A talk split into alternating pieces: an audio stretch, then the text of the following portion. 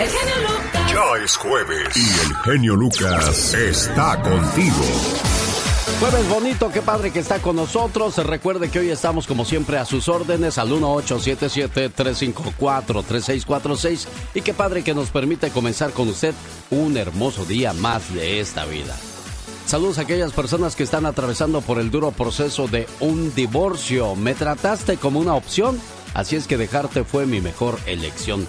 Qué difíciles y qué duras palabras se tienen que decir cuando uno se, se enoja con la pareja, ¿no, Andy? Sí, Alex, además pues viene a ser un caso muy triste, ¿no? Cuando todo era, todo era amor, dulzura y bueno, pues a final de cuentas toda esa amargura, oro. No es mala persona, pero a mí me tocó conocer esa parte de ella o de él que hace mucho daño. Cuando llegué a casa esa noche mientras mi esposa servía la cena, la tomé de la mano y le dije, tengo algo que decirte. Solo se sentó a comer en silencio.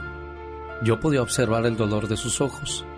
De pronto, ya no sabía yo cómo abrir mi boca, pero tenía que decirle lo que pensaba.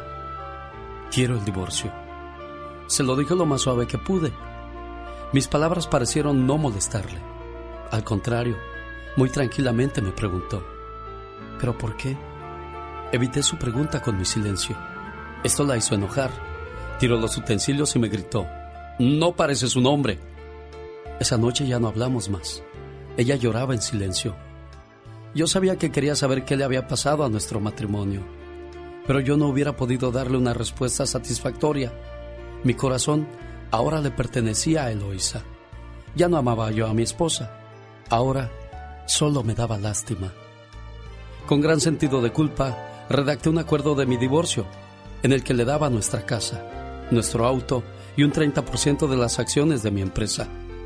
Después de leerlo, ella lo rompió en pedazos. La mujer que había estado 10 años de su vida conmigo, ahora era una extraña. Me sentí mal por todo ese tiempo y energía que desperdició conmigo. Todo eso que yo nunca le podría reponer. Pero ahora ya no había marcha atrás. Yo amaba a Eloísa. Al siguiente día, llegué a casa muy tarde y ella estaba en la mesa escribiendo algo. Yo no había cenado. Había pasado un día muy intenso con Eloísa y tenía más sueño que hambre así es que mejor me fui a dormir. Desperté por la madrugada. Mi esposa todavía estaba escribiendo en la mesa. La verdad no me importó y solo me acomodé de nuevo en la cama y seguí durmiendo. A la mañana siguiente me presentó sus condiciones para aceptar divorciarse. Ella no quería nada de mí, pero necesitaba un mes antes de firmar el divorcio. Me pidió que en ese mes tratáramos de vivir una vida lo más normal posible. Sus razones eran simples. Nuestro hijo tenía unos exámenes muy importantes en este mes y no lo quería mortificar con la noticia del matrimonio frustrado de sus padres. Esto era algo en lo que yo también estaba de acuerdo, pero había algo más. Me pidió que me acordara cómo la cargué el día de nuestra boda. Quería que cada día de este mes la cargara de nuestro cuarto hasta la puerta de la casa. Pensé que se estaba volviendo loca pero decidí aceptar ese raro requisito con tal de que este mes pasara sin más peleas o malos momentos. Desde que le expresé mis intenciones de divorcio a mi esposa, ella y yo ya no teníamos ningún contacto íntimo. El primer día que la cargué, se me hizo un poco difícil. Nuestro hijo nos vio y aplaudió de felicidad al vernos y dijo, Papá, me da gusto que quieras mucho a mi mamá. Sus palabras me causaron un poco de dolor. Desde nuestra habitación hasta la puerta de enfrente, caminé como 10 metros con ella en mis brazos. Ella cerró sus ojos y me dijo al oído que no le dijera al niño del divorcio. Me sentí muy incómodo. La bajé y ella caminó a tomar el autobús para ir a trabajar. El segundo día fue un poco más fácil. Ella se recargó ligeramente en mi pecho. Podía oler la fragancia de su blusa. Me di cuenta que desde hace mucho tiempo no le había puesto mucha atención a esta mujer. Me di cuenta que ya no era tan joven. Había un poco de arrugas en su cara. Su pelo ya mostraba canas. Este era el precio de nuestro matrimonio. Por un minuto me pregunté que si yo era el responsable de esto. Al cuarto día, cuando la cargué, sentí que regresaba un poco de intimidad. Esta era la mujer que me había dado diez años de su vida. El quinto y el sexto día me di cuenta que el sentimiento crecía otra vez. No le platiqué nada de esto a Eloísa. Conforme los días pasaban, se me hacía más fácil cargarla. Quizás el ejercicio de hacerlo me estaba haciendo más fuerte.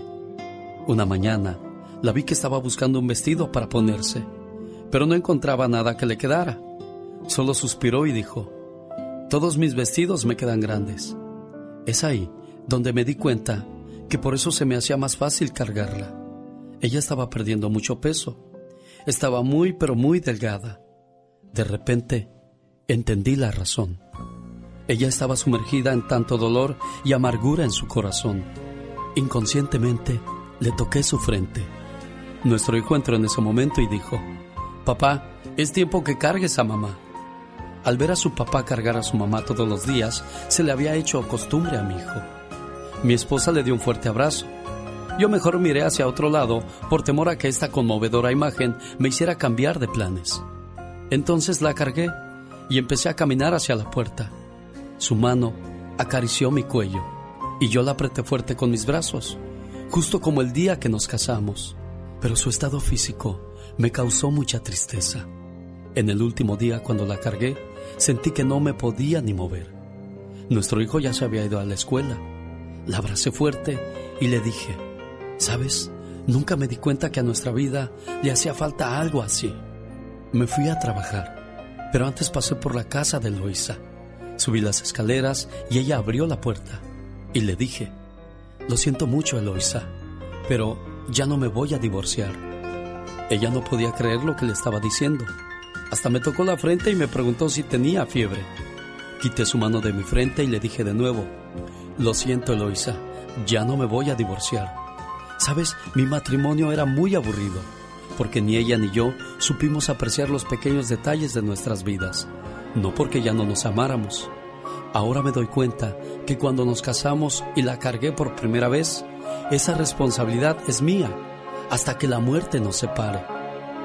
Eloísa en ese momento salió del shock y me dio una fuerte bofetada. Y llorando, cerró su puerta.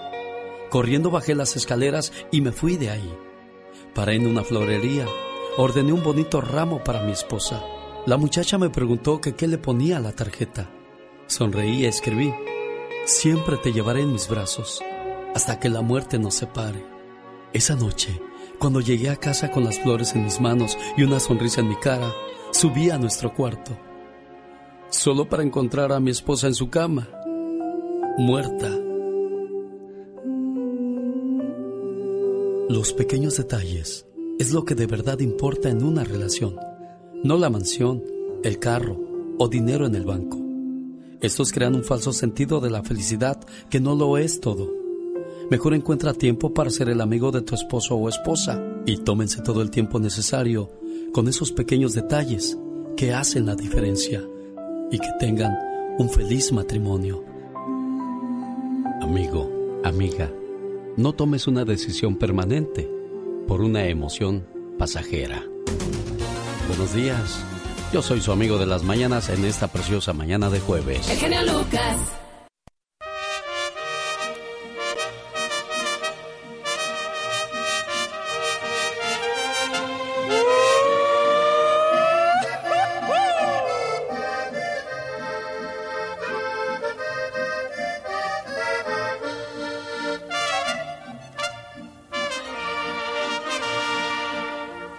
He venido a pedirte perdón, no me siento culpable de nada. No he venido a pedir que me quieras, ni me siento prendido a tu amor. Cada vez que me aviento un alcohol, ya lo sabes que pierdo el sentido. Vengo a dar sin pensarlo contigo aunque sé que lo nuestro acabó. No hagas caso si me oyes cantar, si una noche te doy serenata, es que le ando cantando a otra ingrata y borracho no supe ni a cuál. Cada vez que me encuentres por ahí, no será porque yo lo he querido. Puedes creer que el encuentro es casual, pero no quiero nada contigo.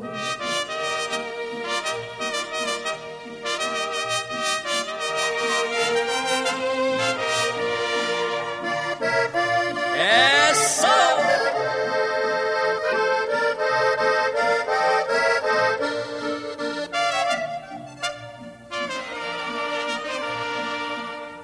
Yo no soy como aquel que se va, que se va pero luego regresa.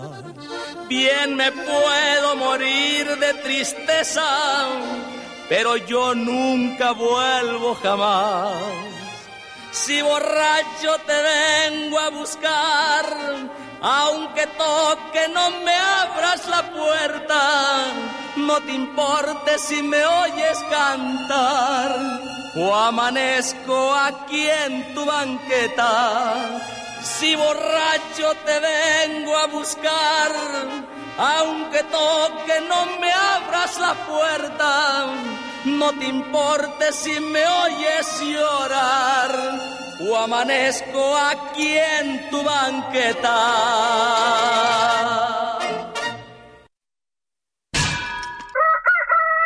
Que no se le duerma el gallo y despiértese con el show del genio Lucas. El que no escucha consejos no llega viejo. Estos son 10 consejos para vivir cómodo y tranquilamente. En la vida no preste dinero a nadie, eso es cosa de los bancos. Entre dar y prestar es mejor dar. ¿Sabe por qué? Porque viene costando más o menos lo mismo. Sin entrar en discusiones ni alegatos, si le sobra dinero regálelo, pero no lo preste, si es que quiere evitarse enemistades y disgustos. No haga negocios nunca con parientes o familiares, porque si usted saliera ganando algo con ello, dirán, claro, es un ventajista, sobre todo con la familia. No recomiende a nadie. Si su recomendado queda bien, ni quien se lo tome en cuenta. Pero si queda mal, hasta en la hora de su muerte se lo van a cantar. No permita que nadie explote su vanidad. Siempre que lo adulen, desconfíe. Prefiera decir no antes de dejarse arrullar con cantos de sirenas. Muérase de vergüenza si es preciso, pero no adquiera compromisos superiores a sus fuerzas que tarde o temprano lo llevarán a la ruina. No dé nunca su firma por aval. Para no entrar en más detalles, pregunte en su banco y le dirán un aval es un tonto con una pluma en la mano. No se crea nunca la divina providencia. Deje que cada quien resuelva sus problemas y no se meta a redentor tratando de resolver lo que no le importa. Tampoco pierda su tiempo llevando sus dificultades a otras personas, pensando que alguien se las va a resolver. Resuélvalas usted mismo, que fue quien las provocó. No emprenda negocios que desconozca.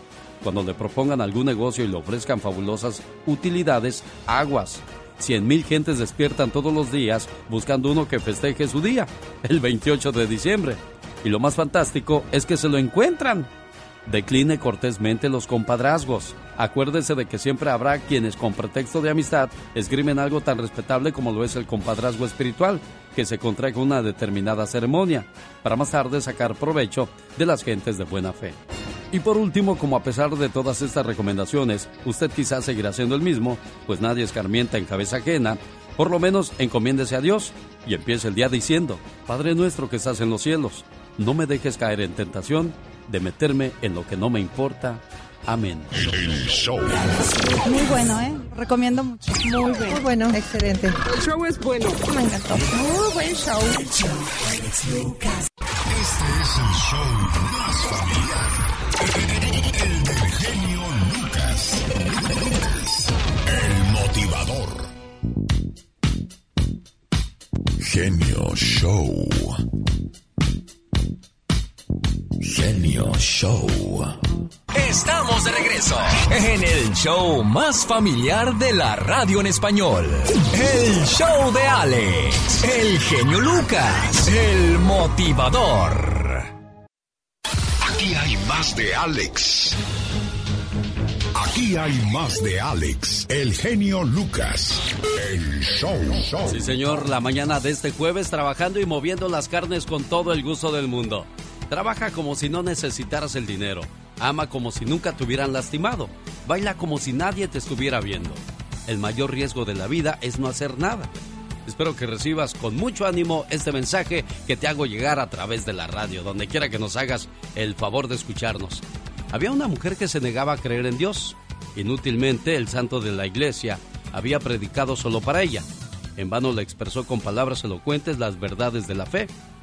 Creeré solamente si haces un milagro, le dijo la mujer. Bueno, ¿qué clase de milagro te gustaría que hiciera? preguntó el santo. No lo sé.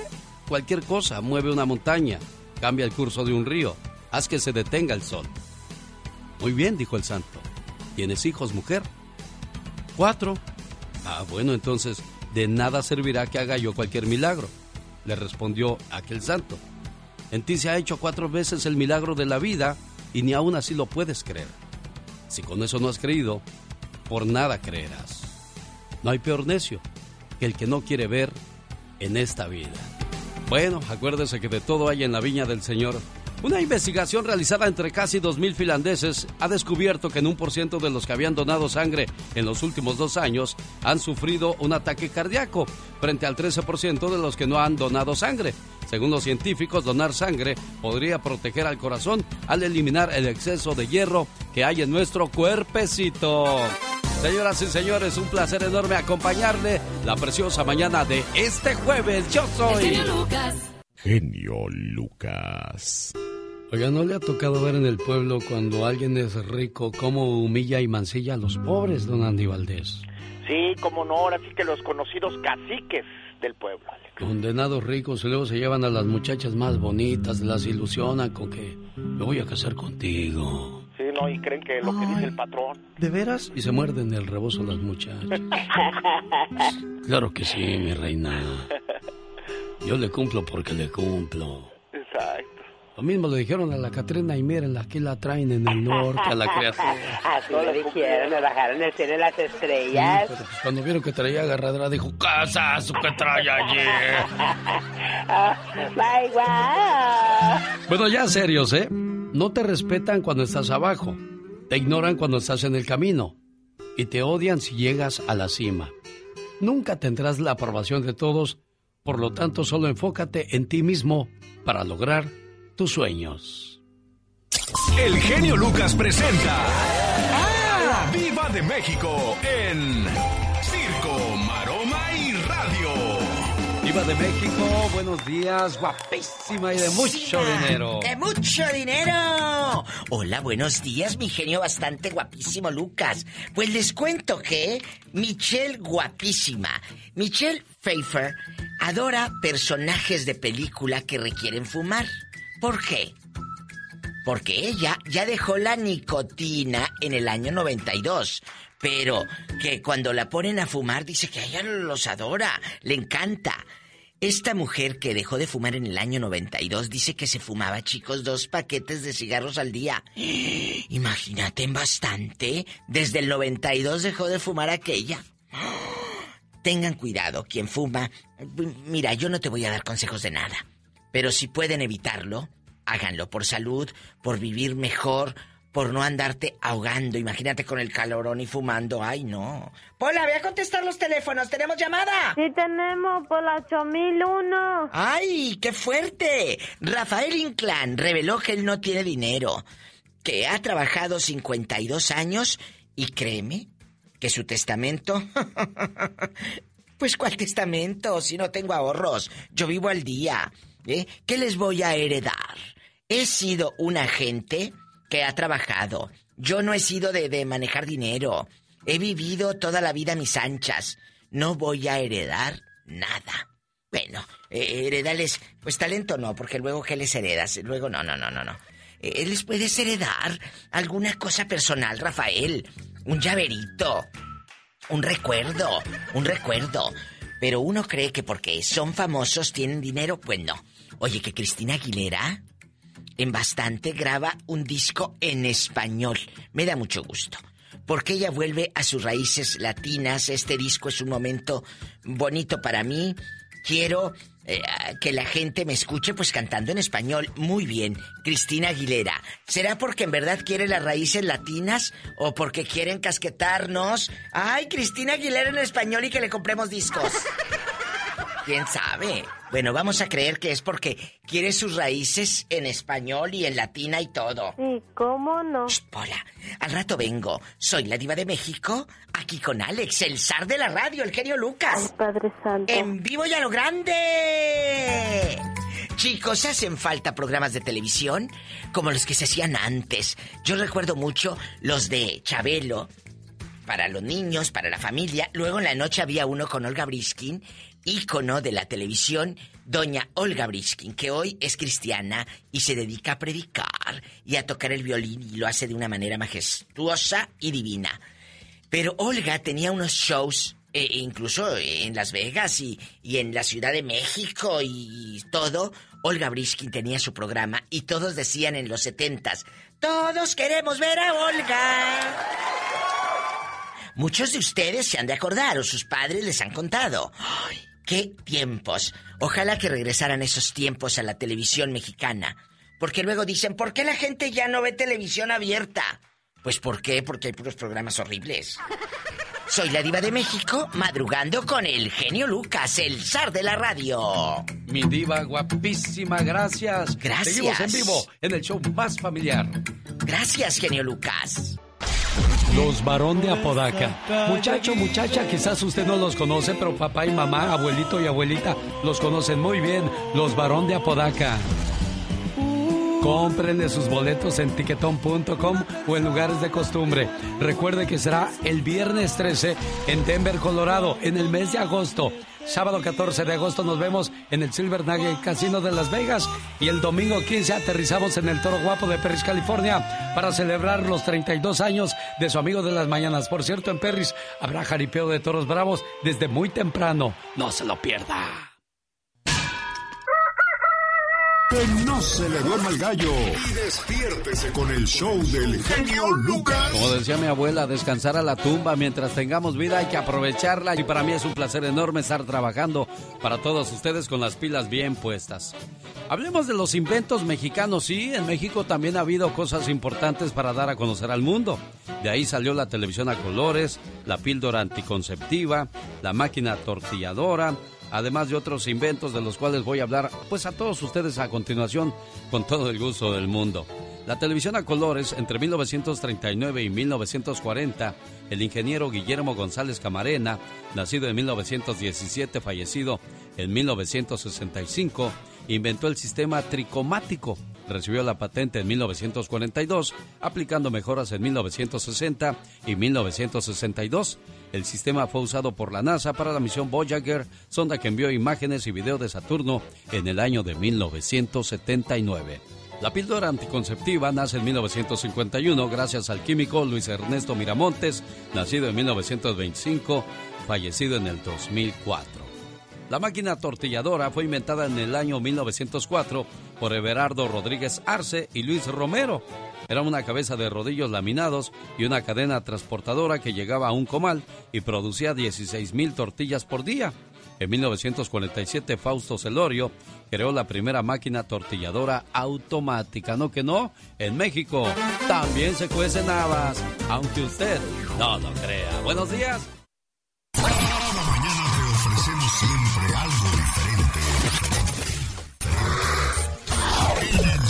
Del genio Lucas.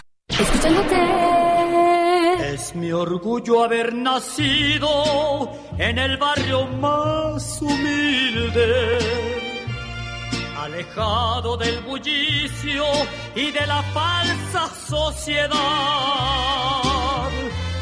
Yo no tengo la desgracia de no ser hijo del pueblo. ¡Alex! Ay, amigo, ¿qué crees que pasó?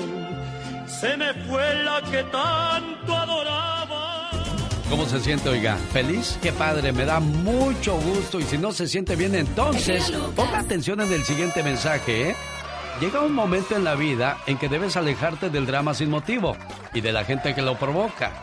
Rodéate de personas que te hacen reír, que te hacen reír tan fuerte que te olvidas de lo malo que existe en la vida y te enfocas solo en lo bueno. Personas que te traten bien porque te quieren y arreglan las cosas hablando. La vida es demasiado corta como para otra cosa que no sea ser feliz, señor Andy Valdés. Sí, no, correctamente. Arriba el positivismo y a darle la vuelta al negativismo. Mira, ahí está Katrina, que no mira, pero siempre la escucho sonriente, tranquila y relajada. ¿Cómo le haces tú, criatura del Señor? Ay, sabes una cosa, la vida es hermosa y hay que vivirla, no importa los problemas que tengas. Aunque te amarren como puerco. Aunque me amarren como puerco. más información, más diversión como cada mañana a continuación. Ah, qué buen dormir tienen algunas personas y otros, por más que le hacemos la lucha, batallamos para dormirnos. El genio Lucas. Y hoy jueves quiero compartir con todos ustedes esta dormilona historia. Luisa Val es un efecto de belleza con dormilencia. Le podríamos llamar así. Bueno, esta mujer es una adolescente guapísima que lleva a cuestas una maldición. Es una enfermedad increíblemente rara, capaz de mantenerla dormida hasta por dos semanas y ni siquiera el beso del primer amor puede despertarla. De hecho, esta muchacha de 16 años tiene muy preocupados a sus padres, Lottie y Richard, quienes tienen que obligarla a despertar una vez al día para llevarla al baño, alimentarla y obligarla a tomar líquido, porque de lo contrario podría morir. Pero aun cuando puede hacer todas estas cosas durante esos trances, ella parece estar medio dormida. Richard Ball, de 44 años, dice, es muy difícil despertar a mi hija, pero estamos muy conscientes de que debemos hacerlo. Cuando está así siempre parece estar divagando y dice cosas sin sentido. La apresuramos para que coma y es como si ella estuviera hablando y caminando dormida. Este raro trastorno que padece Luisa se denomina síndrome de Klein-Levin, mejor conocida como la enfermedad de la bella durmiente. Estar profundamente dormida durante tanto tiempo provoca que continuamente falte clases y en general deje de vivir la vida hasta por dos semanas seguidas. Y bueno, si nosotros tenemos el privilegio de que nuestros hijos estén sanos, no sabemos la gran ventaja que tenemos sobre otros padres que tienen que lidiar todos los días con las enfermedades de sus muchachitos. Ahí está entonces la historia de la bella durmiente de la vida real. En el show de su amigo de las mañanas, ¿qué tal? Buenos días. Hoy jueves les saludamos con nuestra música. Rosmarie Pecas con la chispa de buen humor. Me traes un poquito loco. Ay, ay, ay, ay. Un poco loco. Ay, el de coco. Y me gustan las paletas de coco. ¿Y te gusta el agua de coco? Sí, señorita Romar, ¿cómo sabe usted de veras que a mí me gusta el coco? Porque cuando me dijo mi mamá, ¿De qué quieres tu paleta, hijo? Le dije, de coco, mamá. ¿Y qué cree que dijo el paletero? ¿Qué dijo? No, no, no, el coco no, el coco no. No, no, no, el coco Y por grosero al Pecas le va a salir el coco. Ay, no, señorita Roma. Entonces, ¿por No qué me te Pecas? asuste porque luego no voy a poder dormir en la noche. No, ya, ya, pues ya. Yo ya. duermo solo porque no me gusta dormir con mi mamá y con mi papá. Júralo que ya duermes solo, Pecas. Ya duermo solo porque en las noches me despiertan. Hasta parece que traen trompeta, nomás se oye. Me espanto, señorita Romar. Los estás quemando a tu Y papá deje y a que nomás fuera el sonido, señorita Romar. Ya, ya, Pecas. Que nomás fuera el sonido tuviera bien, pero no. El olor mata. Ese sí, señorita Romar. ¿Qué consejo nos trae la experta en la salud? Muchísimas gracias, Pecas. El día de hoy. este les- es su segmento. Adelante, caminante. Claro que sí. El día de hoy les traigo un consejo que les va a ayudar para las personas que tienen mala circulación, mi Pequitas. Ah, mire. Eh, ¿Quieres saber qué ingredientes lleva? ¿Qué ingredientes lleva para la mala circulación? Ándele, lleva dos dientes de ajo, Dos se va a zanahorias. quedar chimuelo el ajo. ¿Dos zanahorias? Claro que sí, dos betabeles pequeños Ok, y dos tronquitos de apio. muy bien. Va a pasar todos los ingredientes por el extractor de jugos y Ah. se lo toma de inmediato una vez al día, mi Pecas. Wow, señorita Rosmar, qué bueno, me da gusto. Sí, porque ya sabes que muchas señoras pecas sufren de la mala circulación y nos han solicitado muchos consejos para esto. Entonces, pues ya se los trajimos el día de hoy. Ayer fuimos al hospital porque una señora se alivió ahí de nosotros, vecina. ¿De verdad? Y cuando vi a su bebé le dije, vecina, su bebé tiene toda la cara de su papá. ¿Y qué dijo? Cállate, no te vaya a oír mi marido.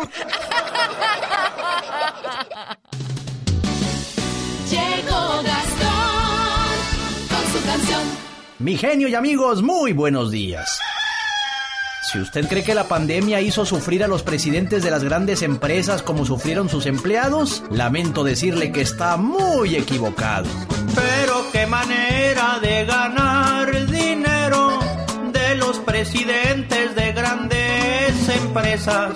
mientras sus empleados ganando una baba, perdiendo sus casas y llenos de deudas. Casi 300 veces más feria ganaron que el empleado promedio en esta pandemia. Aunque muchos de ellos se bajaron el sueldo y hasta lo eliminaron, nada de esto importa, pues ellos reciben sus compensaciones por el desempeño que haya en la bolsa. Mientras las acciones vayan para arriba, esos presidentes ganarán de sobra. Quiero ser el jefe, pero de una gran empresa para ganar mi buena feria y así poder viajar. Ojalá que un día el sueño se me conceda, aunque yo a mis empleados sí los voy a aliviar. Eso dicen todos. Y a la hora de la hora se olvidan de quienes les llenaron los bolsillos.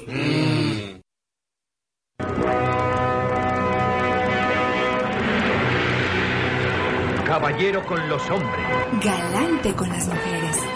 Tierno con los niños, implacable con los malvados. Así es, Alex, el genio Lucas. el hombre increíble. Presentando otra maravillosa historia. Oye, y en la escuela cuando íbamos y escuchábamos ese tipo de mensajes de Calimán, el hombre increíble, decíamos, increíble que sea hombre. Bueno, ¿desde cuándo se empezó a usar el detergente? Por ejemplo, el detergente en polvo como el famoso Ariel, aquel del chaca chaca.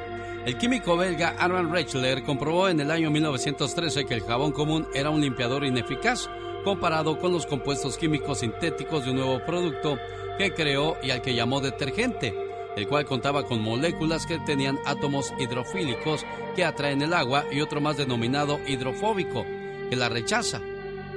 El segundo grupo se adhería a la suciedad y la grasa, mientras el primero reducía las tendencias de agua a formar gotas y permitía que la mezcla de agua y detergente penetrara en las fibras y eliminara los átomos hidrofóbicos junto con la suciedad. El detergente creado por Rexler pudo comercializarse en Alemania hasta 1917 bajo el nombre de Necal, pero su uso comenzó a difundirse durante la Segunda Guerra Mundial para la limpieza de los uniformes militares, el cual además funcionaba bien en condiciones adversas, como cuando los soldados solo contaban con agua salada para la higiene de las prendas. A partir de ese momento se dio un boom de los detergentes, pues surgieron muchas marcas. Hasta hace unos años era difícil que los detergentes eliminaran las manchas procedentes de proteínas como las de huevo, por lo que surgieron nuevos productos llamados biológicos con enzimas capaces de descomponer las proteínas. Increíble, pero cierto, y esa historia la supo con su amigo de las mañanas, el genio Lucas. Más adelante le platico quiénes son los mayores consumidores de helados, papas fritas, chocolate, alimentos congelados y en qué momento las mujeres comenzaron a usar brasier. Solo con su amigo de las mañanas, el genio Lucas. Oye, chavo, ¿tú crees que yo sueno cansado? ¿Cansado de qué si no hace nada? Ah, ¿Y quién dice que no hago nada? Pues nunca trabaja. no sé trabajar,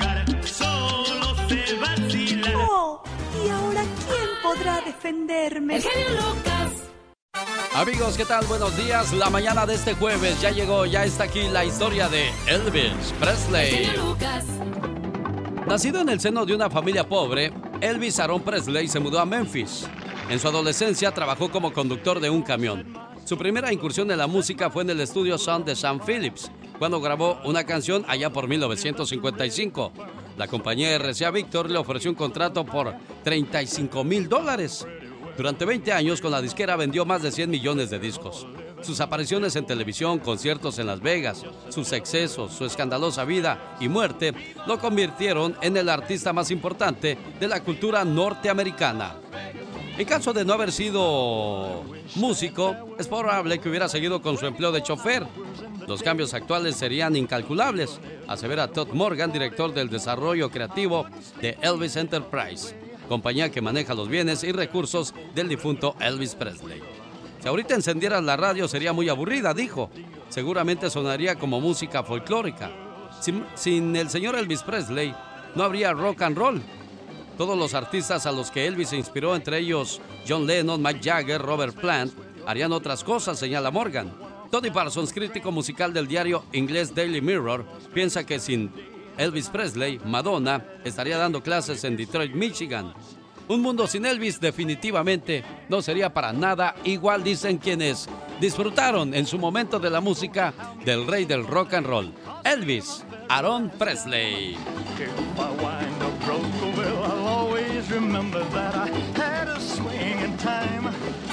Señoras y señores, aquí estamos felices de acompañarle la mañana de este jueves. Yo soy...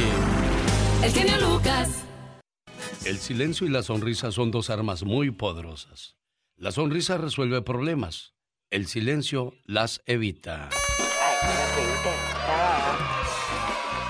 Ay, así es, pues. Lo dije en término femenino cuando es en masculino. Dije las problemas cuando son los problemas. Es como si dijera las Catrinas cuando es el Catrina. todo, todo lo que cambia una letra, señor Andy Valdés. No, sí cambia mucho, mi querido Alex. Oiga, pues, siempre que mi coche se descompone a la mitad de la carretera y me paro para pedir que alguien se detenga y me ayude, nadie lo hace. Pero cuando comienzo a empujar mi auto por mi propia cuenta, otros conductores se detienen y me ayudan a empujar. He aprendido con esto que si quieres ayuda, primero debes ayudarte a ti mismo y a la gente le gusta ver eso. Y ahí te echan porras y te animan. Pero no, dicen, es que a mí nadie me ayuda, es que por mí nadie hace nada. Pues si tú mismo no te ayudas, ¿qué hacemos con Diosito? Diosito, me quiero sacar la lotería. Pues hijo, pero compra boleto primero. Exacto, ayúdate que yo te ayudaré. Sí, oye, es que si le pedimos cosas imposibles a Dios, Dios nos da la, nos da la vida, las oportunidades, las opciones. Por eso muchos dicen, Diosito, a mí no me des nada más, ponme donde hay que yo solito agarro.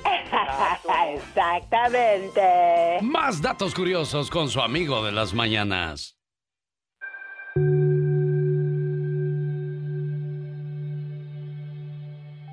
La generación de oro 40-60 nos estamos yendo. Y ahora, ¿quién nos va a sustituir? Nosotros que tenemos más de 50 o 75 años, somos una generación única. Espero que alguna vez pueda venir otra igual, porque somos la última generación que escuchaba a sus padres, tíos, abuelos. También los respetábamos así como a nuestros profesores. A las personas mayores las amábamos de verdad. Teníamos nuestros gustos y no era una falta de respeto. La música que oíamos no agredía. Y sí, esa era música. Nosotros atravesamos la era del rock, Woodstock, hippies, la hierba, viajes a la luna y muchas guerras que no eran nuestras. Crecimos tutelados por los militares. Estudiamos en escuelas, colegios y universidades públicas. No había seguros médicos privados. Jugábamos en las calles. Teníamos tres meses de vacaciones. Tuvimos novias y novios. Y muchos de nosotros se casaron con la primera o primero y continúan. Somos una edición limitada. Nos estamos yendo. Todos los días somos menos. Aprovechen cuanto puedas. Aprende con nosotros. Y ten en mente que tuvimos mucho trabajo para construir un mundo, con sus luces y sus sombras, pero que está siendo destruido por falta de lo que en el pasado teníamos en abundancia. Amor y respeto al prójimo. Muchos no estudiamos más que primaria o secundaria, otros hasta prepa. Y somos gente educada, honrada y trabajadora de buenos principios. No somos hijos de papi con más de 25 años y con carreras profesionales de escuelas privadas y que aún dependen de sus padres. No éramos mantenidos. No hablábamos como carretoneros. Hoy los niños bien. Hablan como la clase más baja de la sociedad. Y esa clase tiene más respeto y se abstiene de malas palabras. Nos tocó tener principios y respeto. Y pasaremos a la historia como una generación humana y con valores. Las nuevas generaciones son frías, violentas. No se respetan entre sí. La mayoría encontrará todo servido y lo principal, carecen de sentimientos, moral y buenas costumbres. Los que tenemos de 50 a 75 años o más, somos, fuimos y seremos una generación extraordinaria como quizá nunca jamás se vuelva a ver. Recuerda, Saludos. Dicen que el genio Lucas complace de más a la gente de México. A mí me gusta ser así. ¿Y qué tiene? En Guanajuato también escuchamos al zar de la radio, Alex, el genio Lucas. Yo soy Jesús Vargas, quería felicitarlo por su programa, decirle que lo escucho todos los días en, en mi trabajo. Yo estoy en, en Tijuana, soy de Acapulco Guerrero. El genio Lucas, haciendo radio para toda la familia. ¿Cuál es su canción favorita del amor? Bueno, saludos y felicitaciones a aquellos que están bien enamorados, pero sobre todo bien correspondidos. Si no te aman, no ruegues ni te arrodilles. El amor no se suplica ni se exige, solo se acontece. Y si no ocurre, te retiras dignamente. Dijo. Ya no mastica. Ah, ¿cómo dicen cosas ustedes dos? Se me hace que están bien conectados ustedes dos, señor Andy Valdés. ¿Por qué, ¿Por qué tendré yo ese presentimiento? No, pues es que es el compañerismo. Ah, querido. claro. Hay que ser buenos compañeros, no hay que ser ventajistas en el trabajo, ni tampoco querer abusar de tu posición, porque no falta el patroncito de, bueno, Rosita, este, ¿y qué hace después del trabajo? Porque pues yo la puedo invitar a comer sin compromiso, ¿verdad? Digo, no se sienta comprometida. Sí, tú no eres Rosita, tú eres Rosito, ya te vi, a mí no me engañas.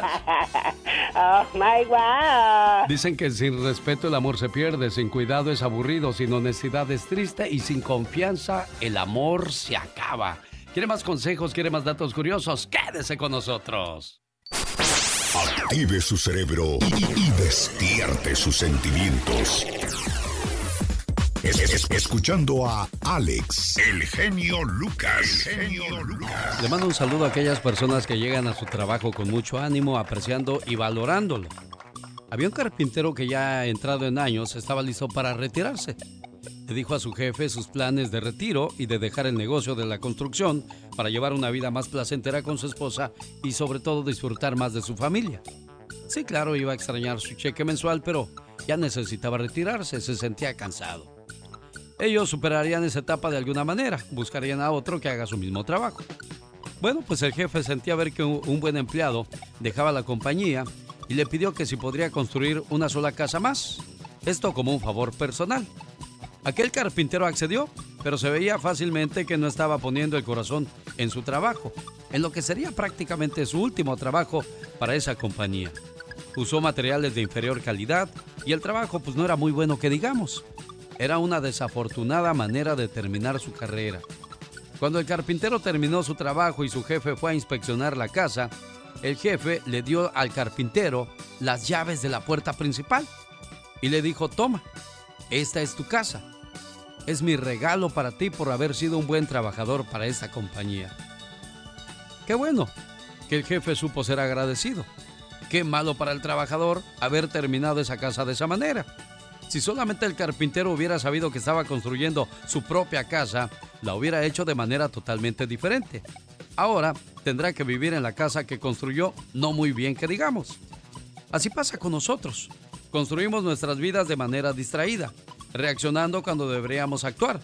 Entonces, con pena vemos la situación que hemos creado y encontramos que estamos viviendo en la casa que hemos construido. Si lo hubiéramos sabido antes, la habríamos hecho diferente. Pero ¿sabe qué? Todavía no es tarde. Podríamos hacer cosas mejores para poder disfrutar de nuestra estancia en este planeta. ¿Qué tal amigos? ¿Cómo están? Soy Eugenio Derbez y quiero invitarlos a que escuchen el programa de Alex, el genio Lucas, todas las mañanas. Óigame, no, óigame, porque si no me siento que me ahogo, óigame, óigame, no, óigame. Humor con amor. Rosmarie el Pecas.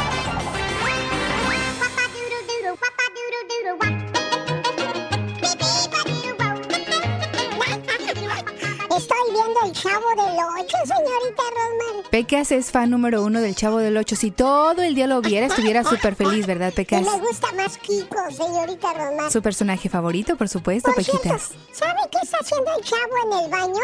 ¿Qué está haciendo el chavo en el baño? Está sacando la popis. Oiga, señorita Rosmar, Oigo, Pecas. ¿qué cree? ¿Qué creo?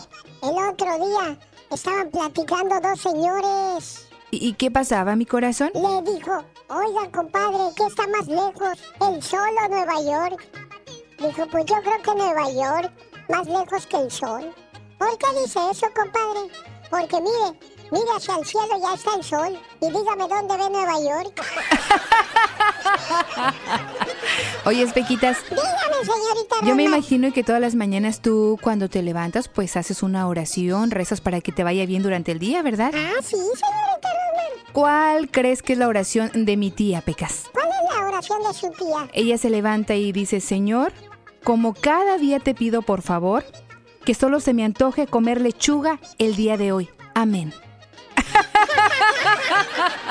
es que tiene un pesito de más, Pecas. Sí, está llenita, corazón. Es cierto, señorita Rosmar, dicen que es tan gordita, pero tan gordita. Ajá. Que cuando se cae de la cama, Sí. se cae de los dos lados al mismo tiempo, señorita Rosmar. mi hermano, estaban platicando dos señores. Sí, ¿y qué pasó? Dice, mi hermano se pone su sotana, sale a la calle y le dicen, padre, mi hermano se pone su sotana y le dicen su eminencia. No, eso no es nada, les dije. Mi hermano es tan gordo, pero tan gordo. Y sale a caminar y se pone su sotana y le dicen, Dios mío.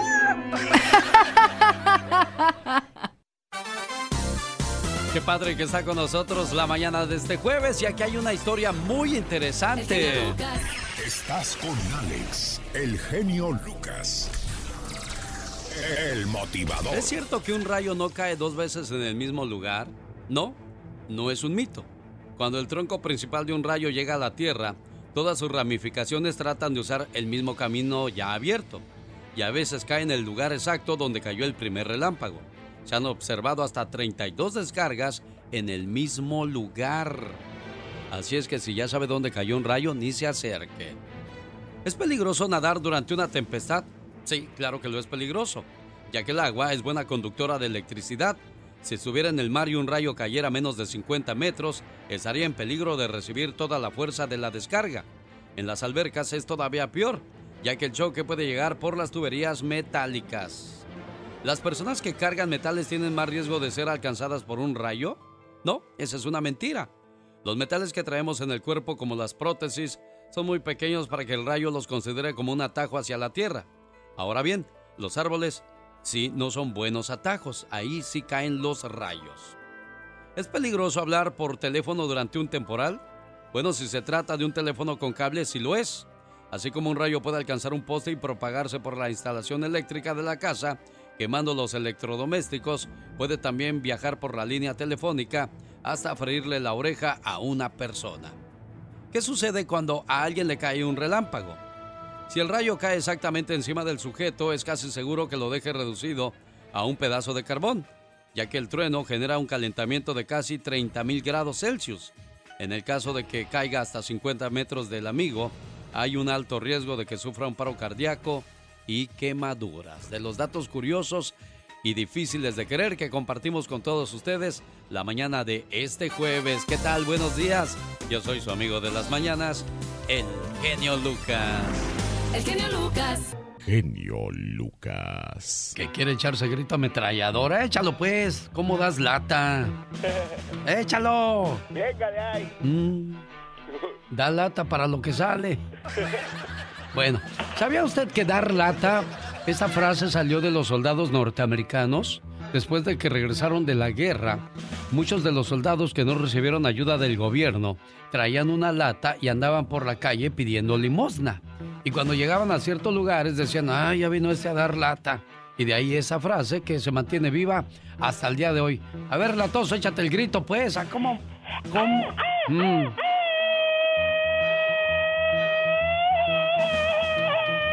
¿Sabe usted de dónde salió Sepa la Bola? Surgió en los tiempos de la Revolución Mexicana. En los levantamientos callejeros había mucha gente donde se reunían campesinos, mujeres, militares, civiles y a este grupo de chismosos se les denominó la bola. Desde entonces decir sepa la bola es una frase que usamos cuando nos preguntan quién es el responsable de algo y no sabemos o no queremos decir quién o a quién echarle la culpa. Por eso... Ándale, ustedes sí saben. Aquí hay más datos curiosos, oiga. Dándote cada día más energía radial. El genio Lucas. El show. Oiga, ¿es posible quitar un tatuaje? La gran mayoría de los dermatólogos afirman que la remoción completa de los tatuajes ya no es posible. Se supone que un tatuaje busca precisamente dejar una marca permanente, de ahí la dificultad para retirarlo. Sin embargo, muchos de los métodos diseñados para ese propósito han mostrado ser efectivos. El éxito del procedimiento depende de factores como la facilidad de cicatrización de la persona, la localización, el tamaño, la forma en que se aplicó y el tiempo que tiene de haber sido realizado este tatuaje. Los más recientes, por cierto, son difíciles más de eliminar que los que ya llevan cierto tiempo en el cuerpo, ¿eh? También importa el profesionalismo de quien los hizo. Por ejemplo, un especialista sabe distribuir las tintas a un nivel parejo en la misma capa de la piel, mientras que un aficionado emplea concentraciones distintas en diversos estratos. Otro factor significativo es la tinta utilizada, pues se estima que actualmente hay más de 100 productos diferentes para ese propósito. El método más empleado en la actualidad para borrarlos se basa en el rayo láser. Toma varias sesiones lograrlo. Es muy doloroso y requiere la aplicación de anestesia y antibióticos locales. Y tiene un costo más o menos elevado. Así es que, después de una mala decisión, hay que enfrentar las consecuencias. Digo, yo nomás digo. Juan Gabriel, ¿qué opinan de las fotos donde están abrazados el genio y usted? Bueno, a ver, déjeme le digo, en primer lugar yo nunca vi las fotos, me han dicho, me han dicho de las fotos, porque yo siempre me dedico a ver todas las cosas positivamente. ¿Por qué le regaló una camioneta al genio? ¿Que yo le regalé una camioneta? Eso no es verdad. ¿Es cierto que el genio va a México por usted? Eso tampoco es verdad. Él va a México porque ahí vive su familia. Se ve que usted aguanta de todo. Que yo puedo aguantar eso y de todo, porque tengo la fortaleza. En el show del genio Lucas. El genio Lucas. Ya es jueves y el genio Lucas está contigo. ¿Qué tal está hoy jueves? Tranquilo, la familia viene en casa, tiene trabajo, tiene salud. ¿Qué más puede pedirle a la vida? No como muchos padres que desgraciadamente amanecieron en un hospital acompañando a su niño o su niña enfermito o enfermita. Oremos por esas familias que desgraciadamente atraviesan por ese dolor hoy día. Sara saltó de su asiento cuando vio salir al doctor del quirófano. Le preguntó, ¿Cómo está mi hijo, doctor? Va a ponerse bien, ¿verdad? ¿Cuándo lo podré ver? El doctor dijo ceremoniosamente, Lo siento, señora, hicimos todo lo que estuvo a nuestro alcance. Sara dijo consternada, ¿Por qué, doctor? ¿Por qué a los niños les da cáncer? ¿Es que acaso Dios ya no se preocupa por ellos? Dios, ¿dónde estabas cuando mi hijo te necesitaba? El doctor dijo, una de las enfermeras saldrá en un momento para dejarle pasar unos minutos para que acompañe los restos de su hijo antes de que sean llevados a la universidad. Sara pidió a la enfermera que la acompañara mientras se despedía de su hijo. Recorrió con su mano su cabello rojizo. La enfermera le preguntó si quería conservar uno de los rizos de su pequeño. Sara dijo que sí. La enfermera comenzó a cortar el rizo. Después de haberlo hecho, lo puso en una bolsita de plástico y se lo dio a Sara. Sara dijo, fue idea de mi Jimmy donar su cuerpo a la universidad para ser estudiado. Dijo que podía ayudar a alguien más. Eso es lo que él siempre deseaba. Yo al principio me negué, pero él me dijo, Mami, no lo usaré después de que yo muera. Y tal vez va a ayudar a que un niño disfrute de un día más junto a su mamá. Mi hijo tenía un corazón de oro. Siempre pensaba en los demás y deseaba ayudarlos como pudiera. Sara salió del hospital infantil por última vez, después de haber permanecido ahí la mayor parte de los últimos seis meses. Puso la maleta con las pertenencias de su hijo en el asiento del auto junto a ella. Fue difícil manejar de regreso a casa y más difícil aún entrar a una casa vacía. Llevó la maleta a la habitación de su hijo y colocó los autos miniatura y todas sus demás cosas, justo como él siempre las tenía. Se acostó en la cama y lloró hasta quedarse dormida, abrazando la pequeña almohada de su hijo Jimmy. Despertó cerca de la medianoche y junto a ella había una hoja de papel doblada. Abrió la carta que decía, Querida mami, sé que vas a echarme de menos, pero no pienses que te he olvidado o he dejado de amarte solo porque ya no estoy ahí para decirte, te amo mamá. Pensaré en ti cada día, mamita, y cada día te amaré aún más. Algún día nos volveremos a ver. Si deseas adoptar a un niño para que no estés tan solita, puedes hacerlo. Él podrá quedarse en mi habitación y podrá jugar con mis juguetitos. Pero si decides que sea una niña, probablemente no le gustarán las mismas cosas que a mí. Y tendrás que comprarle muñecas y cosas de esas. No te pongas triste cuando pienses en mí. Este lugar donde estoy es bonito. ¿Sabes? Los abuelos vinieron a recibirme cuando llegué y me han mostrado algo de acá. Tomará algo de tiempo verlo todo. Los ángeles son muy amistosos y me encanta verlos volar. Jesús no se parece a todas las imágenes que vi de él, pero supe que era él tan pronto lo vi. Jesús me llevó a ver a Dios. ¿Y qué crees, mami? Me senté en su regazo y le hablé como si yo fuera alguien importante. Le dije a Dios que quería escribirte una carta para despedirme. Aunque sabía que no estaba permitido, Dios me lo concedió. Él me dio su papel y su pluma personal, solo para escribirte esta carta. Creo que se llama Gabriel el ángel que te dejará caer esta carta. Dios me dijo que te respondiera a lo que le preguntaste. ¿Dónde estaba Él cuando yo más lo necesitaba? Dios dijo, en donde mismo que cuando Jesús estaba en la cruz. Estaba justo ahí, como lo está con todos sus hijos. Esta noche estaré en la mesa con Jesús para la cena. Sé que la comida será fabulosa. Ah, casi olvido decirte, mami. Ya no tengo ningún dolor. El cáncer se ha ido. Me alegra, pues ya no podía resistir tanto dolor. Y Dios no podía resistir verme sufrir de ese modo. Así es que envió al ángel de la misericordia para llevarme junto a él. El ángel me dijo que yo era una entrega especial. Por eso estoy aquí, firmado con amor de Dios, Jesús y yo. Hoy día, haz una pequeña oración por las personas que cargan con este dolor y por las personas a quienes les va a pasar esto. Pide que Dios les libre de su carga, dolor y sufrimiento. Con estos mensajes les saludo la mañana de este jueves y aquí estamos a sus órdenes. Mi teléfono 1877 El Genio. Buenos días. El genio Lucas. Ya es jueves y el genio Lucas está contigo. ¿Qué tal está hoy jueves? Tranquilo, la familia viene en casa, tiene trabajo, tiene salud. ¿Qué más puede pedirle a la vida?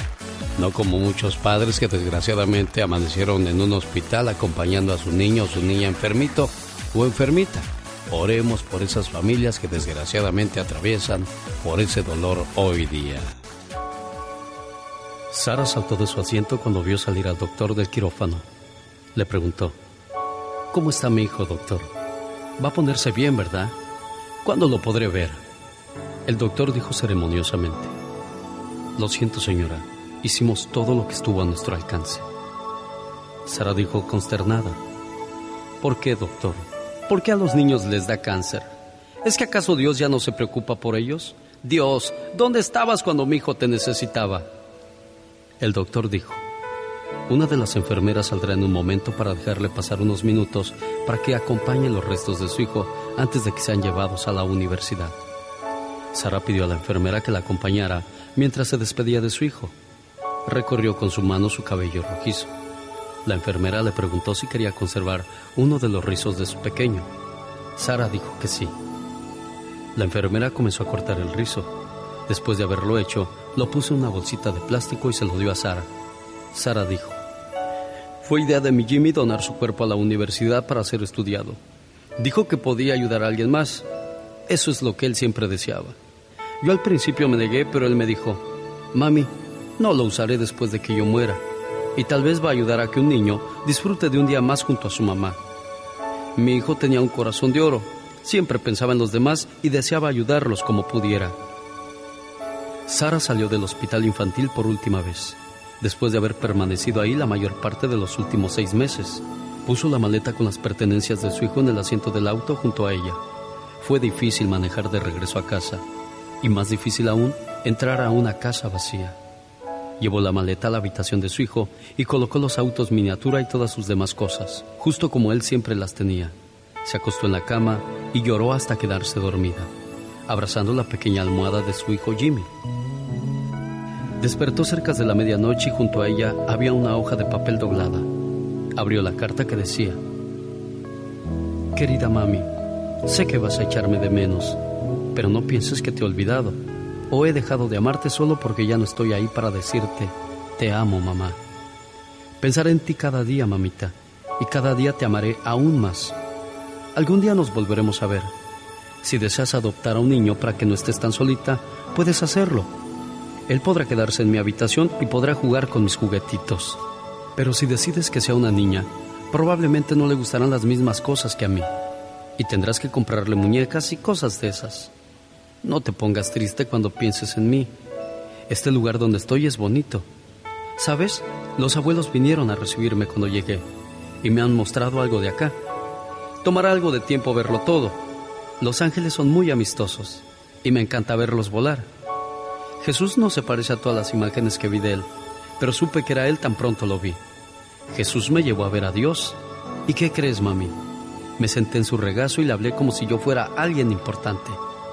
Le dije a Dios que quería escribirte una carta para despedirme. Aunque sabía que no estaba permitido, Dios me lo concedió. Él me dio su papel y su pluma personal, solo para escribirte esta carta. Creo que se llama Gabriel el ángel que te dejará caer esta carta. Dios me dijo que te respondiera a lo que le preguntaste. ¿Dónde estaba Él cuando yo más lo necesitaba? Dios dijo, en donde mismo que cuando Jesús estaba en la cruz. Estaba justo ahí, como lo está con todos sus hijos. Esta noche estaré en la mesa con Jesús para la cena. Sé que la comida será fabulosa. Ah, casi olvido decirte, mami. Ya no tengo ningún dolor. El cáncer se ha ido. Me alegra, pues ya no podía resistir tanto dolor. Y Dios no podía resistir verme sufrir de ese modo. Así es que envió al ángel de la misericordia para llevarme junto a él. El ángel me dijo que yo era una entrega especial. Por eso estoy aquí, firmado con amor de Dios, Jesús y yo. Hoy día, haz una pequeña oración por las personas que cargan con este dolor y por las personas a quienes les va a pasar esto. Pide que Dios les libre de su carga, dolor y sufrimiento. Con estos mensajes les saludo la mañana de este jueves y aquí estamos a sus órdenes. Mi teléfono 1877 El Genio. Buenos días. El genio Lucas. ¿Sabía usted que los humanos somos los únicos seres vivos que podemos dormir boca arriba? ¿Quiere más datos curiosos? Quédese con nosotros en esta preciosa mañana, donde está conmigo el señor Andy Valdés. Buenos días, Andy. ¿Qué tal, Alex? Te saludo con todo el gusto del mundo y saludos a toda la gente, pues, mañanera y súper positiva que siempre está en este programa. Oye, fíjate de ese dato curioso de que somos los únicos seres humanos o los únicos seres vivos que podemos dormir boca arriba. Eso es beneficioso porque si dormimos este de lado o, o con la cara apachurrando la almohada, nos arrugamos más pronto, Andy. No me digas, arrugo nomás. Sí, sí, así es que hay que tratar de acostumbrarnos a dormir boca arriba. Un saludo para la gente que ya va manejando a esta hora del día en las carreteras. Si es, si es usted uno de los muchos conductores que piensa que es importante calentar el auto antes de irse a trabajar, es probable que haya sido víctima de un mito que se acabó desde hace mucho tiempo, Andy Valdés. No me digas, voy a dejar de hacerlo, Alex, ¿por qué? Bueno, lo que pasa es que antes los autos dependían de carburadores. Los carburadores tenían que ser calentados antes de arrancar el auto para evitar problemas mecánicos. Pues hoy día, gracias a la tecnología, estos ya tienen inyectores y sensores que evitan ese tipo de problemas. Así es que en cuanto te levantes y enciendas tu auto, lo puedes manejar sin ningún problema de que vaya a descomponerse. Ah, wow, qué cosas, ¿eh? Así que a dejar de gastar gasolina por las mañanas, jefe. Exacto, como dicen en mi pueblo, entre más vivo, más, más aprendo. Exacto, tú sí sabes. Buenos días, como siempre, esta es nuestra música. Qué padre que está con nosotros. Yo soy. Señoras y señores, ya llegó como delgadina de la sala a la cocina, la chica sexy. Ah, my wow, qué intenso. Sí, delgadina, ¿cómo no? ¿Qué pasó, Pola? A ver, a ver, permíteme que no oí. Ella nada más se ríe por reírse, pero ¿qué tiene Katrina, Pola? Tamaña panzota que tiene. Ah, ahora sí te escucho Ay, bien. no, no, no, ¿qué pasa? ¿Cómo está, señora Andy Valdés? Buenos días. Muy buenos días, pues aquí feliz en este día y que sea genial. Un soldado le preguntó al capitán por su amigo. Desgraciadamente su amigo quedó herido en la batalla. Es inútil salir a buscarlo. Su amigo quizás en estos momentos ya perdió la vida. El soldado sin escuchar a su superior fue a buscar a su amigo. Al rato apareció con su amigo, el cual ya estaba sin vida sobre sus hombros. ¿Lo ves, soldado? Le dije que era inútil y que su amigo había fallecido. Valió la pena, mi capitán. Cuando llegué aún estaba con vida. Y me dijo mi amigo, hermano, sabía que ibas a venir. Amigos así son para toda la vida, oiga. Porque los buenos amigos están en las buenas pero los verdaderos amigos también en las malas. ¿Que no, señor Andy Valdés? Correctamente, señor. Más historias y más datos como estos a continuación. Y sigue la mata dando la mañana de este jueves. Nosotros felices de ser parte de su mañana. El genio Lucas. Que no se le duerma el gallo. Y despiértese con el show del genio Lucas. A menudo la gente es irrazonable, ilógica y egocéntrica. Perdónalos de todas maneras. Si eres amable, la gente puede acusarte de tener algunas segundas intenciones. Sea amable de todas maneras. Si eres exitoso, ganarás algunos falsos amigos y algunos verdaderos enemigos. Pero ten éxito de todas maneras.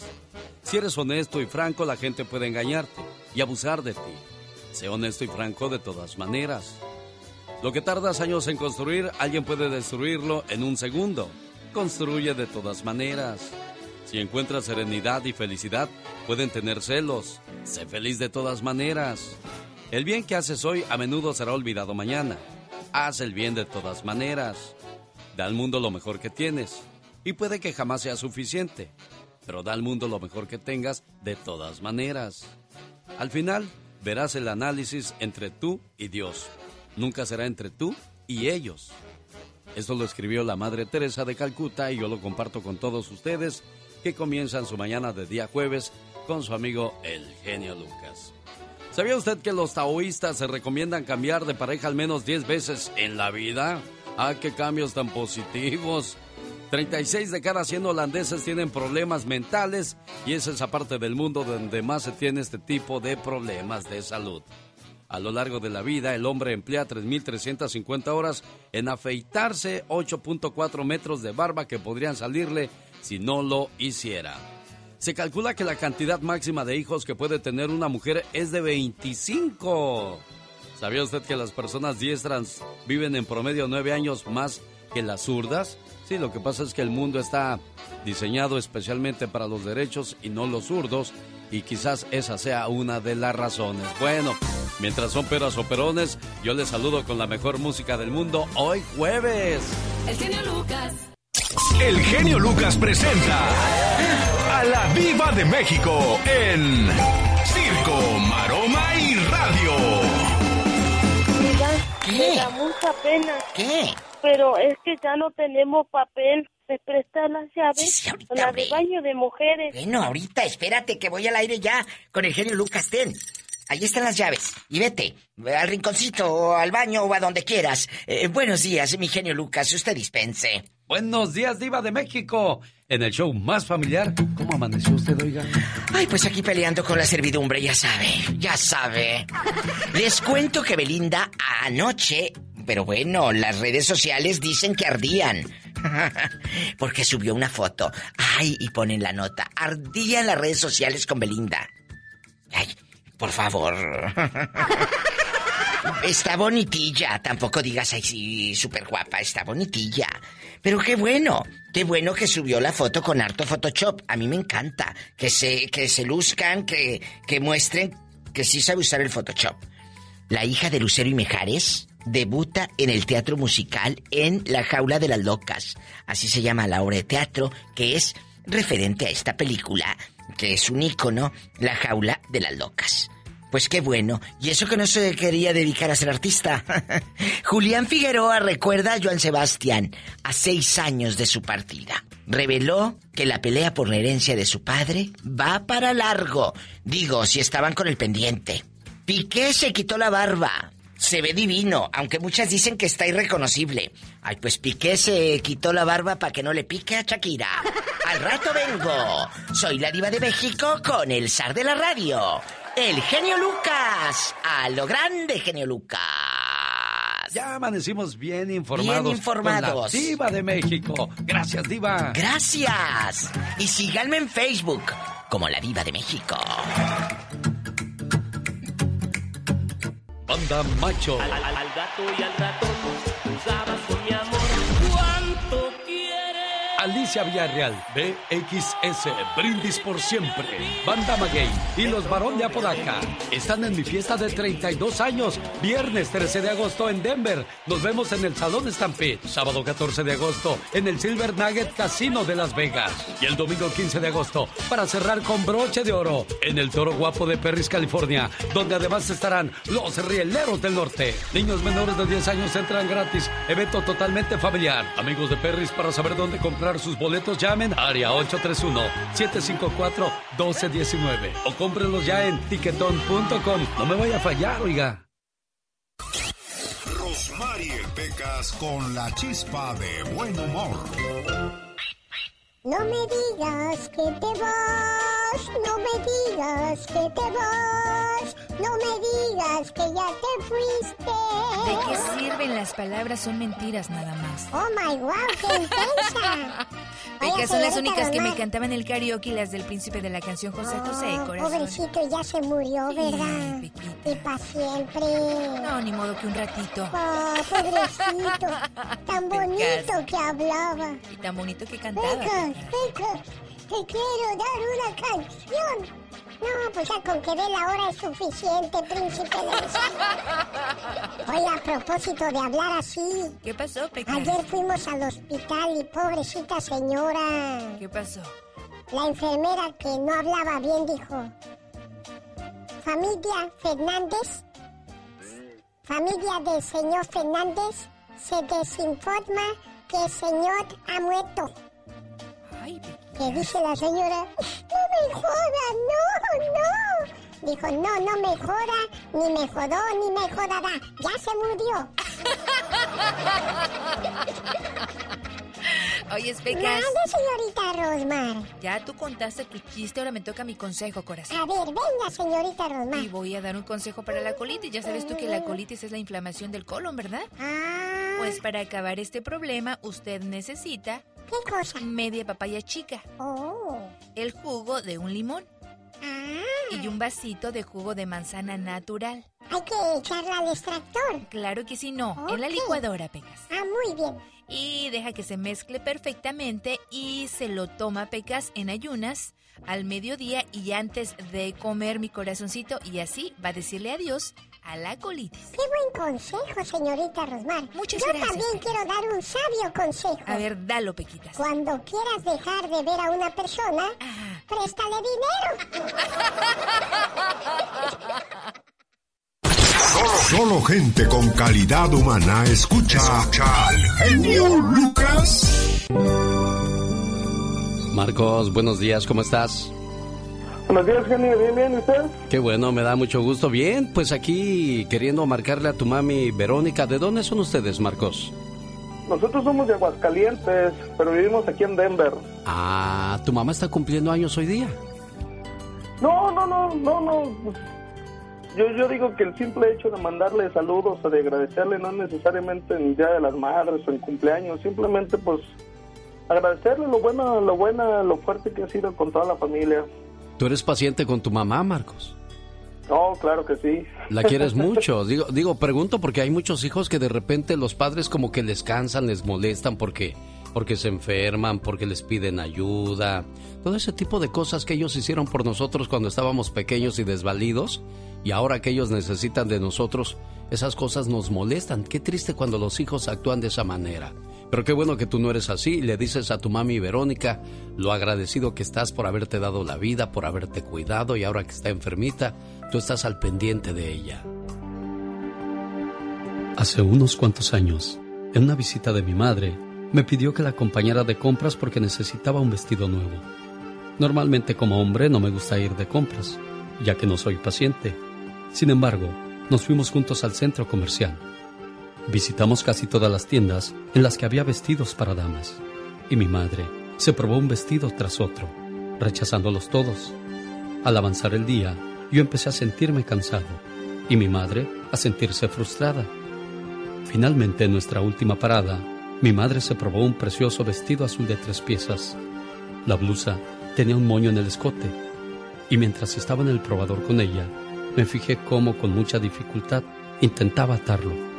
Sus manos estaban tan impedidas por la artritis que no podía hacerlo. Inmediatamente, mi impaciencia dio paso a una ola abrumadora de compasión hacia mi madre. Salí para tratar de esconder las lágrimas que brotaban de mis ojos involuntariamente. Al recobrar la compostura, regresé para atarle el moño. El vestido era hermoso y lo compró. Nuestro viaje de compras había terminado, pero ese suceso se grabó indeleblemente en mi memoria. Durante el resto del día, mi pensamiento se pasó evocando aquel momento en el vestidor y la imagen de las manos de mi madre tratando de atar ese moño. Aquellas manos amorosas que me habían alimentado, que me habían bañado, que me habían vestido, que me habían acariciado y consolado, y sobre todo que habían rezado por mí, estaban ahora conmoviéndome de una manera increíble. Por la tarde, fui al cuarto de mi madre, tomé sus manos, las besé y para su sorpresa le dije que para mí eran las manos más hermosas del mundo. Hoy estoy muy agradecido de que Dios me haya permitido ver con nuevos ojos qué precioso e invaluable regalo de amor me hizo al darme una madre tan sacrificada. Solo puedo rezar para que algún día mis manos y mi corazón puedan llegar a tener la misma belleza de las manos de mi madre. Señora Verónica, buenos días. Buenos días. ¿Cómo amaneció, preciosa? Muy bien, muy bien. Qué Gracias bueno. Y luego con esa Sí. sorpresa de su hijo Marcos, ¿verdad? Ay, no, pues cállese. Bien hermoso, sí, cómo no, con este despertar tan bonito. Qué bueno. Complacido con tu Sí. llamada, Marcos. Muchísimas gracias, genio. No, no, te quedo uno sin palabras con esas cosas. A mí me da mucho gusto ser parte de este tipo de detalles porque yo siempre lo he dicho, hay que decirles y hacer las cosas por nuestros seres queridos en vida, no cuando ya se hayan ido. Así es que gracias por haberme invitado a compartir tu alegría y tu, y tu deseo de decirle a tu mamá, gracias por todo lo que ha hecho por ti, ¿eh, Marcos? Muchísimas gracias, sí, genio. Con cariño y respeto. El genio Lucas. El motivador. ¿Te pusieron los cuernos? Que no me digan en la esquina. El venado, el venado. ¿Te picaron los mosquitos? Pican, pican los mosquitos. Pican con gran disimulo. ¿O se te perdió tu suegra? Señores, tengo un problema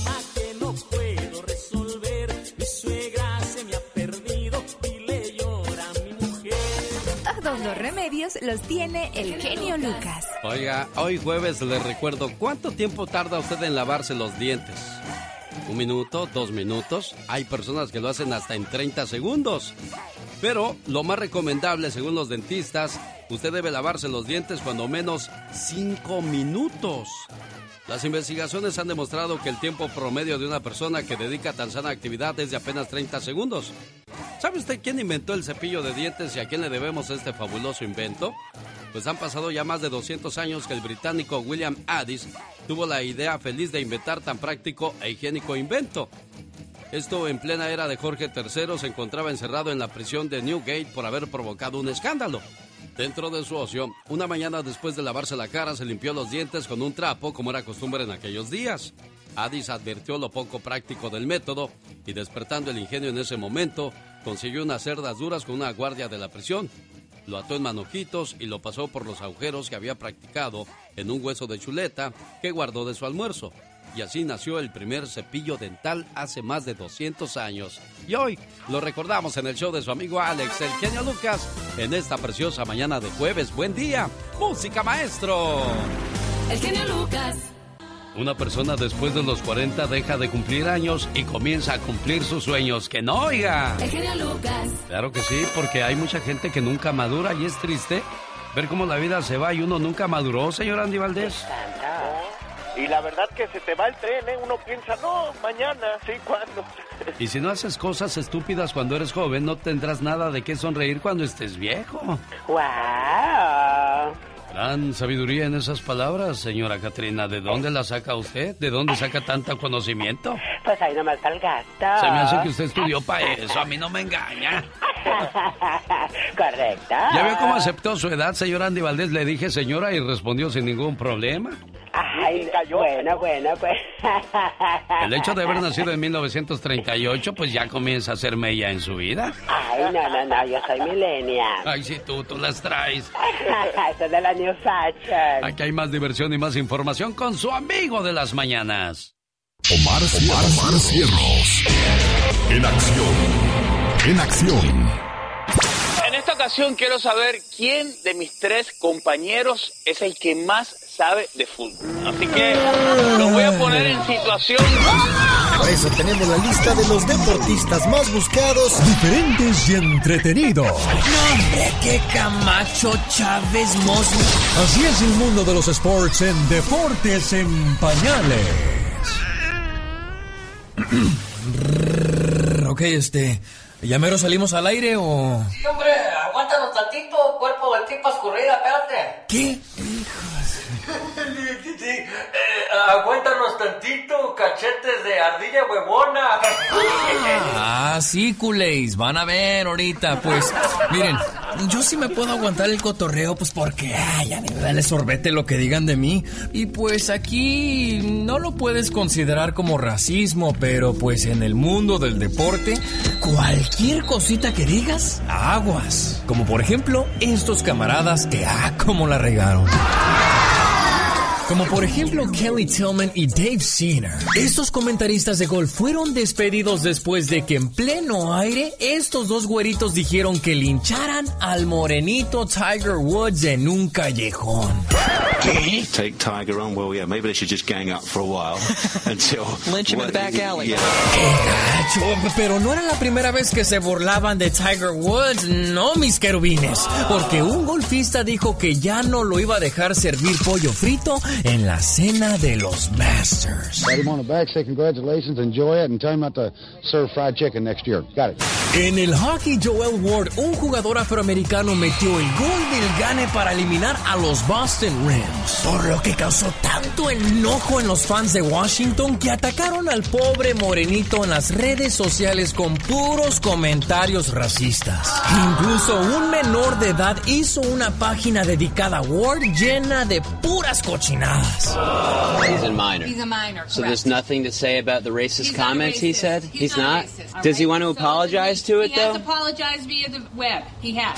El uruguayo Luis Suárez, eh, no me lo den por buena gente, ya que cuando jugaba con el Liverpool de Inglaterra, no saludó, no le dio la mano al morenito Patrice Evra antes del partido. Durante ese partido Luis Suárez le hizo falta y durante la discusión le dijo comentarios sobre su color de piel a Evra, por lo cual fue suspendido por siete juegos. Liverpool are privately admitting they mishandled the Luis Suarez racism affair. se justificaron por algo que decía alguien, no por algo de, de que hayan de que haya visto al- alguna prueba. Oigan, y por último, ¿se acuerdan cuando peleó Pacquiao con Mayweather? Pues unas semanas antes, Floyd Mayweather dijo que iba a hacer que Pacquiao le cocinara un rollo de sushi y arrocito y después que le echaran unos perros y gatos. Al día siguiente, tras recibir todo el peso de la ley en el boxeo, pues como es costumbre, dijo I'm so sorry y se disculpó. Ábrelo, chico, ¿por qué? I don't have a racist bone in my body. You know, I love everybody.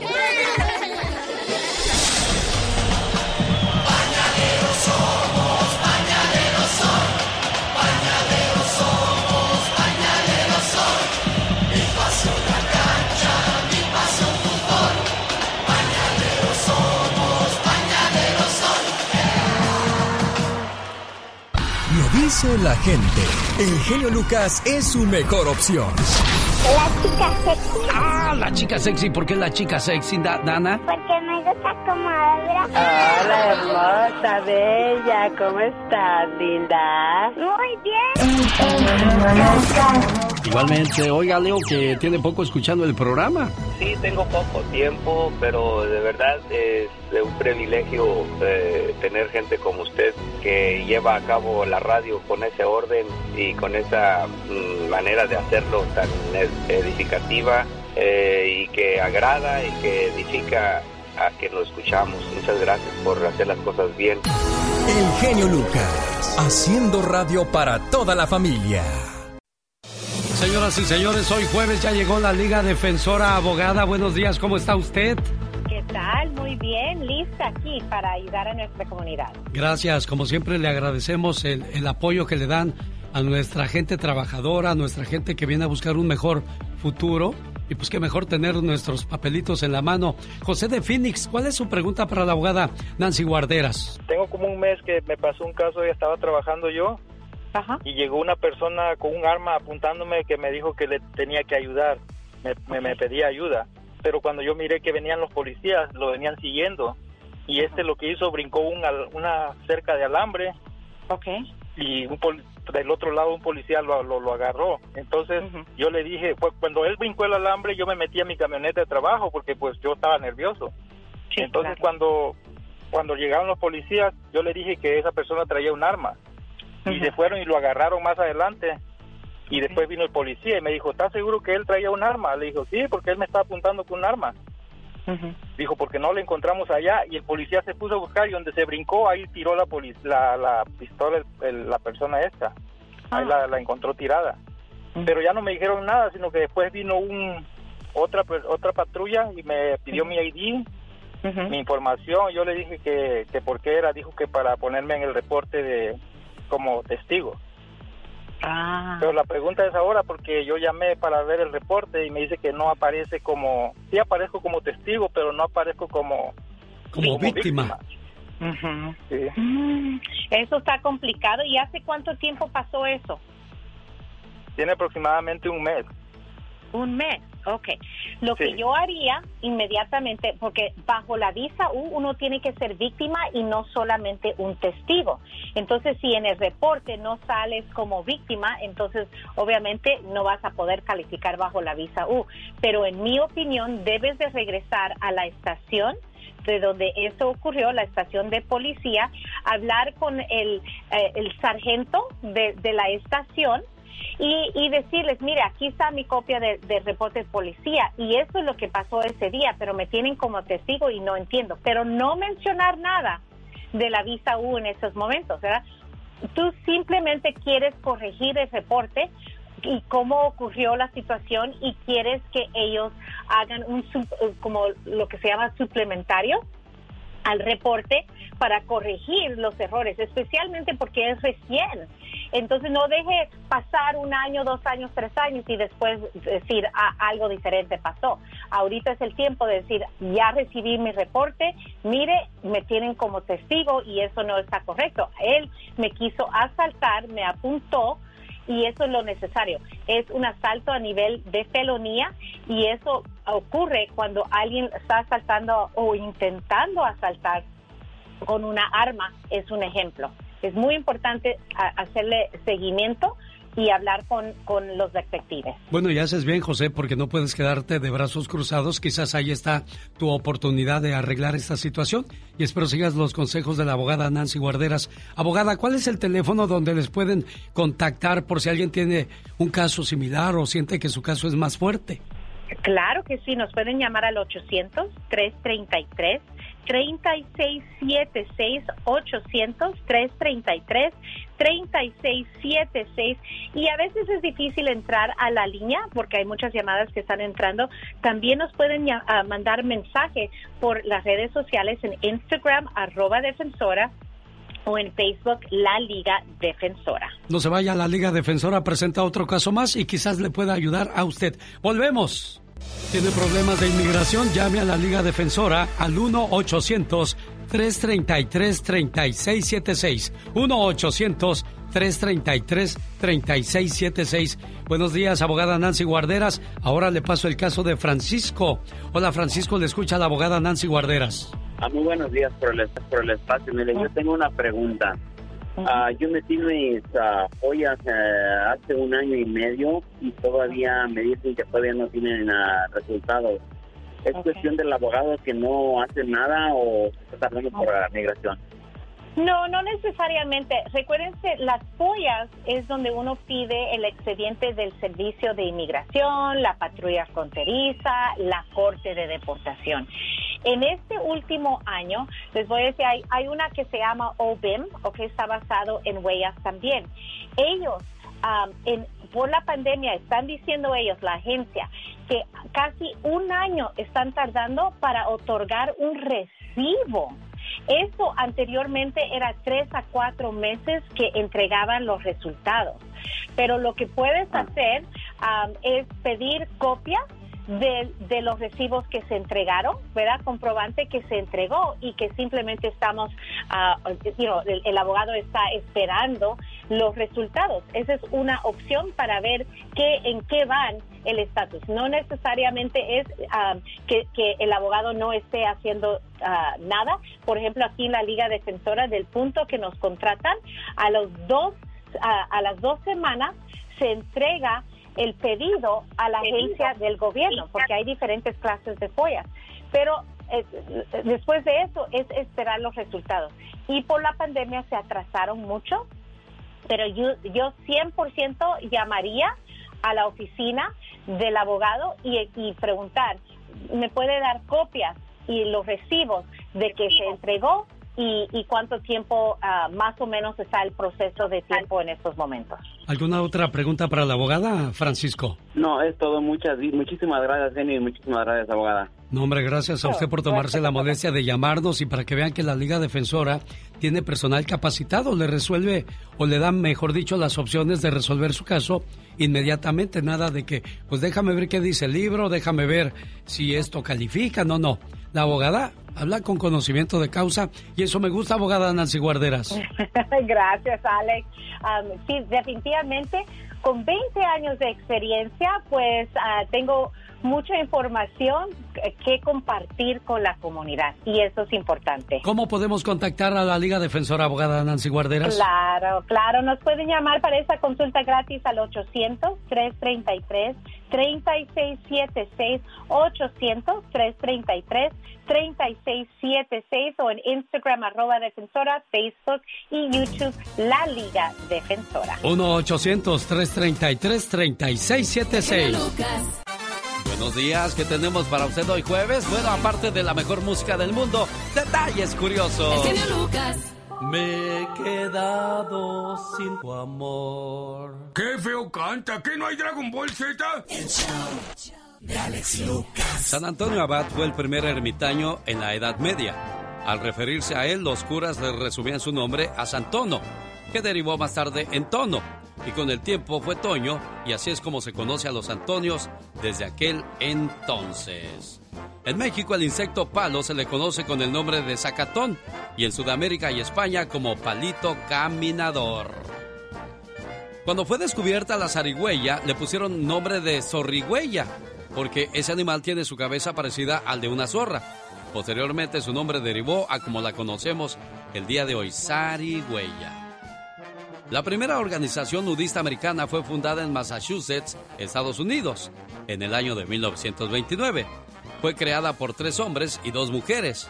Al año siguiente ya eran más de 150 miembros de este club. ¡Ay, caray! Mohamed III de Turquía, en 1595, asumió al poder y para que nadie se lo quitara, hizo mandar a matar a sus 19 hermanos. Sin embargo, el gusto le duró poco, murió dos años más tarde.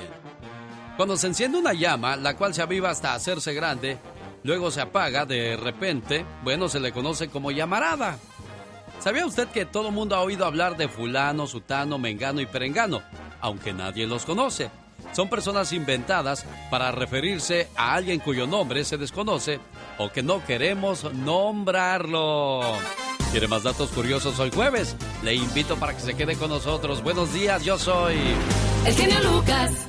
Oye, Katrina, qué bien te ves últimamente. Ay, pues ahí nomás para el gasto. Tamaña panzota que tienes. ¡Pola!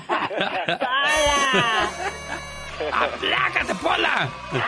¡Aplácate, Pola! Oiga, un saludo para la gente que, pues, tiene muy buena señal con su teléfono celular y nunca le falla, que eso es muy raro, señor Andy Valdés. Muy, muy raro, y más cuando vas manejando por las montañas, híjole, cómo falla. Oiga, pues, pues qué bueno que tiene usted buena señal, ¿eh? Pero hay alguien que se daña con eso.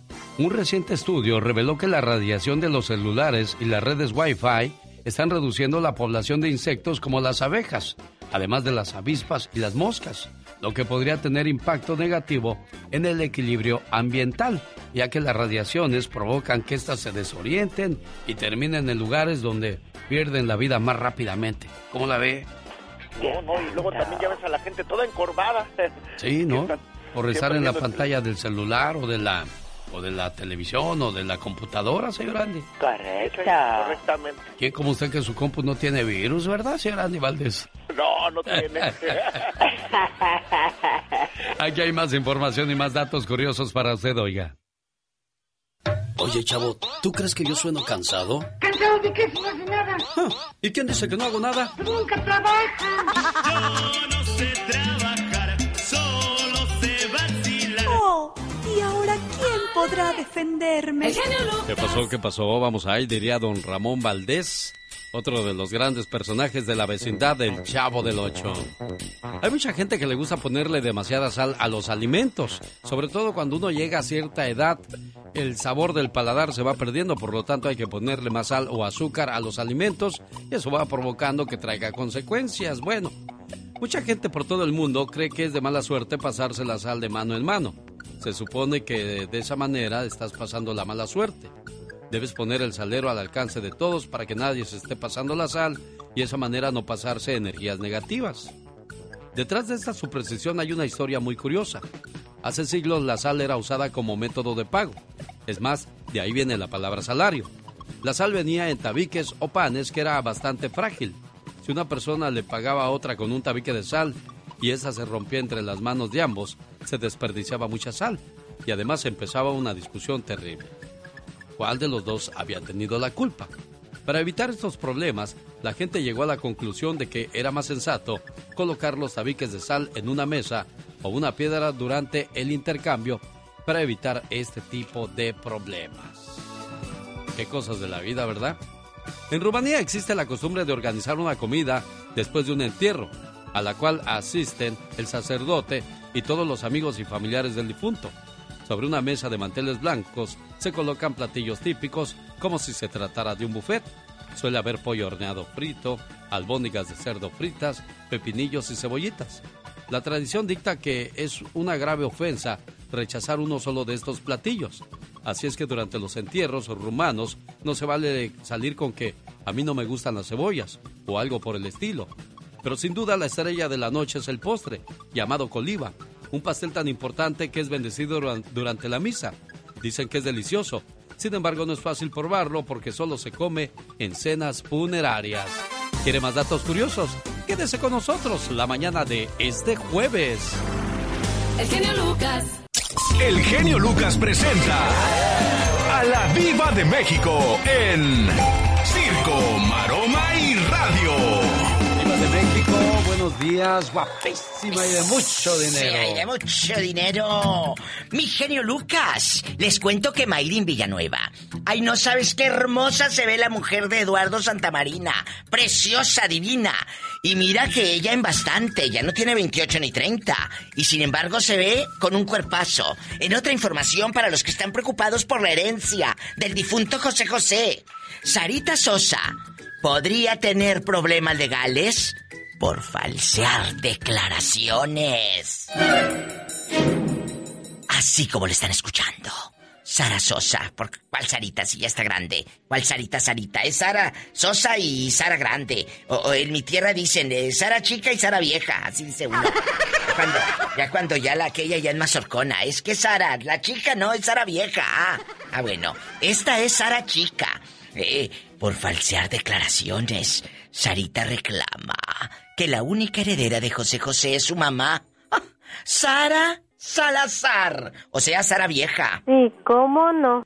Ignorando a sus demás hijos, José Joel advierte que Sarita Sosa podría estar en riesgo de pisar la cárcel. ¿Qué?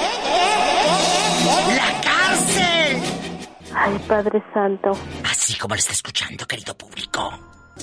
Recientemente se dio a conocer en México que la heredera universal de los bienes y regalías musicales, o sea, lo que se toque a José José en todo el mundo, lo que se escucha en internet y todo, las regalías serán para Anel Noreña, la primera esposa del artista y madre de sus primeros hijos. José Joel preguntó, ¿quién las está moviendo? ¿Quién está detrás? Pero si al día de hoy no atienden que las leyes mexicanas son mundiales, pues allá ellos. José Joel dice que es un documento erróneo, apócrifo, o sea que no vale, chicos, donde ahora resulta que ni Marisol ni él existen. Entonces, eso es una situación delicada para la niña Sarita. Es un delito de cárcel por estar presentando documentos falsos. Por dar testimonios falsos hasta, hasta en un jurado se paró y todo. Y aquí en Estados Unidos eso es delito. Delito. Nada más estamos viendo cómo su poco conocimiento, tanto de ella como del abogado que traen, pues, no tiene ni la más remota idea. Ay, genio, esto se va a poner color de hormiga. Ayer, ayer eh, en otra información, ya quítame esa música de, de miedo. que esta es una nota más alegre. Luis Miguel ya prepara nuevo disco con temas inéditos. Ayer les comenté que estaba en el estudio, ¿verdad, Luis Miguel? Desde el 2017 que no saca un disco. Pues será un disco para internet, porque ya los discos físicos, ¿quién lo compra? Es más, los coches de hoy, los 2020, 2021 y así, muy pocos, todavía algunos, pero muy pocos, traen para meter el CD. ¿Verdad? Ahora es todo Bluetooth y estas cosas modernas. Ya todo es en streaming. ¿Quién, aparte, quién va a comprar en estos tiempos un CD? Bueno, los fans sí. Pero pues para tenerlo guardado, porque imagínate traerlo la camioneta y luego que se te raye. Ay, no. Al rato vengo. Soy la diva de México con el zar de la radio. Qué bonito da usted los chismes, diva Pues de les México. digo la verdad. Gracias. Por cierto, visiten su página www.ladivademexico.com. Ahí están todos mis podcasts, ahí están mis redes sociales y todo. Ladivademexico.com. Mi genio Lucas, muchas gracias. Saludos a Tere, la señora, eh, esposa de José Castro, que ella dice... ¡Ande, perro! ¡Ande, perro! Dicen que el genio Lucas no se debería escuchar en México. ¿Y qué tiene? Ya, yo escucho el genio Lucas aquí en Ciudad Juárez y a la Catrina. me, gusta oírlo cuando grita. me gusta escucharlos por las mañanas porque me distraigo haciendo mi trabajo. Martín Córdoba, Ciudad Juárez. El genio Lucas, haciendo radio para toda la familia. La mejor opción es escuchar, escuchar al genio Lucas. Y hoy estamos de fiesta porque el hijo de María, Marcelo, está celebrando. ¿Cuántos años cumple Marcelo María? 26 años, Alex. Gracias a 26 Dios. años. Y cuando estaba chamaco, que tendría unos 3, 4, 5 años, era latosón, era tranquilo. ¿Cómo era tu niño? ¿Cómo lo recuerdas, María? Ay, era, era bien tranquilo. Nunca me dio problemas. Él era. oh, eh, recordar su, su niñez es. Yo sufrió mucho también porque nació con un. Como con un este defecto en, el, en los pulmones. Ah. Y estaba internado en los hospitales. Siempre lo tenía hasta como los cuatro años estuvo así. Y de ahí para acá, pues ya. Deportes y estudiar. Y ahorita es un muchacho muy responsable. Tiene su trabajo y yo estoy muy orgullosa de él. Así deberían de hablar todas las madres de sus hijos, así es que chamacos siempre hay que portarnos bien. Silencio, por favor, que hoy es un día muy especial. Porque es tu cumpleaños y te queremos homenajear. En tu cumpleaños, deseo que recibas estos regalos especiales. Felicidad en lo profundo de tu ser. Serenidad con cada amanecer. Éxito en todo lo que hagas. Sinceridad de amigos que te quieran. Amor que sea eterno. Recuerdos entrañables de momentos del ayer. Un presente esplendoroso repleto de bendiciones. Un sendero que conduzca a un hermoso mañana. Anhelos que se conviertan en realidad. Y el reconocimiento de todas las cosas maravillosas que hay en ti. Que tengas un cumpleaños muy feliz. ¡Felicidades, Marcelo! Muchas gracias, muchas gracias. Pues gracias a tu mamá María que desde el día de ayer anda buscando entrar a la línea telefónica a diestra y siniestra. Y mira que no es fácil, María. No, no es fácil, Alex. De verdad, yo te escucho todos los días y siempre el número de teléfono nunca lo había podido agarrar bien. Siempre lo estaba como ando manejando a esa hora que te escucho desde las 5. Estoy manejando a dejar a mi hija al trabajo y no podía haber agarrado el número bien y, estoy dije, tengo que agarrarlo y tengo que agarrarlo y al, por fin pude y en la mañana estuve, desde que me levanté, empecé a llamar y a llamar, dije, y hace rato y casi te llamo otra vez, porque dije, no me han llamado, no le van a llamar a mi hijo, yo quiero que le digan lo mucho que lo quiero y lo orgullosa que estoy de él. Qué bueno que ya lo pudiste expresar entonces para Marcelo, complacida y pues que cumplas muchos años más, Marcelo. Muchas gracias, muchas gracias. Eh, pues, gracias a mi mamá, la quiero yo también te quiero mucho, hijo. Ya sabes que... Está muy orgulloso de mí. Yo, yo, yo el ejemplo de usted, por eso yo estoy así. y, y la quiero mucho también usted. Qué bonito. Acuérdese, nuestros hijos son un reflejo de nuestro trabajo. Solo, gente con calidad humana escucha, escucha al genio Lucas. Motivándote el genio Lucas. Alex. Aunque te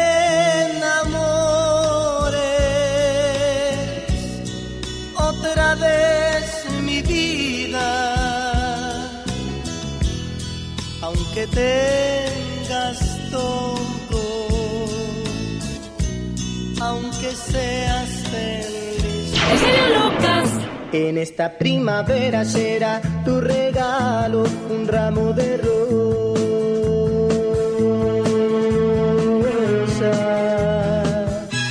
Te llevaré a la playa, te besaré en el mar y muchas otras cosas más. ¿Qué tal? ¿Cómo estamos? Que no le digan, que no le cuenten, porque a lo mejor le mienten. Aquí estamos hoy jueves saludándole con todo el gusto. Y dice... Me he quedado sin tu amor. ¡Qué feo canta! ¿Qué no hay Dragon Ball Z? El show de Alex Lucas. Oiga, escuche el siguiente dilema moral y a ver qué haría usted en este caso. Usted está conduciendo su auto en una noche de tormenta terrible. Pasa por una parada de autobús donde se encuentran tres personas esperando una anciana que parece que está a punto de morir, un viejo amigo que le salvó la vida en una ocasión, el hombre perfecto o la mujer de sus sueños. La pregunta o el dilema es, ¿a cuál llevaré en el coche habiendo en cuenta que solo tiene sitio para un pasajero? Piense muy bien la respuesta, porque este mismo dilema se le planteó a 100 personas. ¿Y cuál fue la respuesta ganadora? Escúchela. Yo le daría las llaves del coche a mi amigo, y le pediría que llevara a la anciana al hospital, mientras yo me quedaría esperando el autobús con la mujer de mis sueños. Moraleja, debemos superar las aparentes limitaciones que nos plantean los problemas y aprender a pensar creativamente y tendremos mejores soluciones a nuestros problemas cotidianos. ¿Sabía usted que las serpientes no parpadean? En el show de El genio Lucas. Bueno, yo creo que las historias acerca de él son muy exageradas. Oiga, buen provecho a ustedes que están a punto de desayunar o ya están desayunando. Dicen que la carne de gato es considerada una delicia gourmet. El gato seco y en picante es una delicia y se sirve en los mejores restaurantes del Perú. Pues no que nada más comían gato en China o en allá en este, Finlandia. Muchas zonas de África se caracterizan por lo exótico de su gastronomía, como el estofado de cocodrilo, el arroz con carne seca de camello o un omelette gigante hasta para 15 personas de un huevo de avestruz es lo que puede salir debido al tremendo tamaño del el huevo de este animal. En Ghana encontraron que las termitas saladas son un alimento muy agradable para el paladar, ya que los nativos las juntan y las comen fritas como botana y molidas en forma de una nutritiva harina rica en proteínas, grasas y aceites. En Guatemala, dentro de los muchos platillos están los guisos con base en carne de iguana o el venado y el inigualable y delicioso plato de iguana enchilada, aunque usted no lo crea.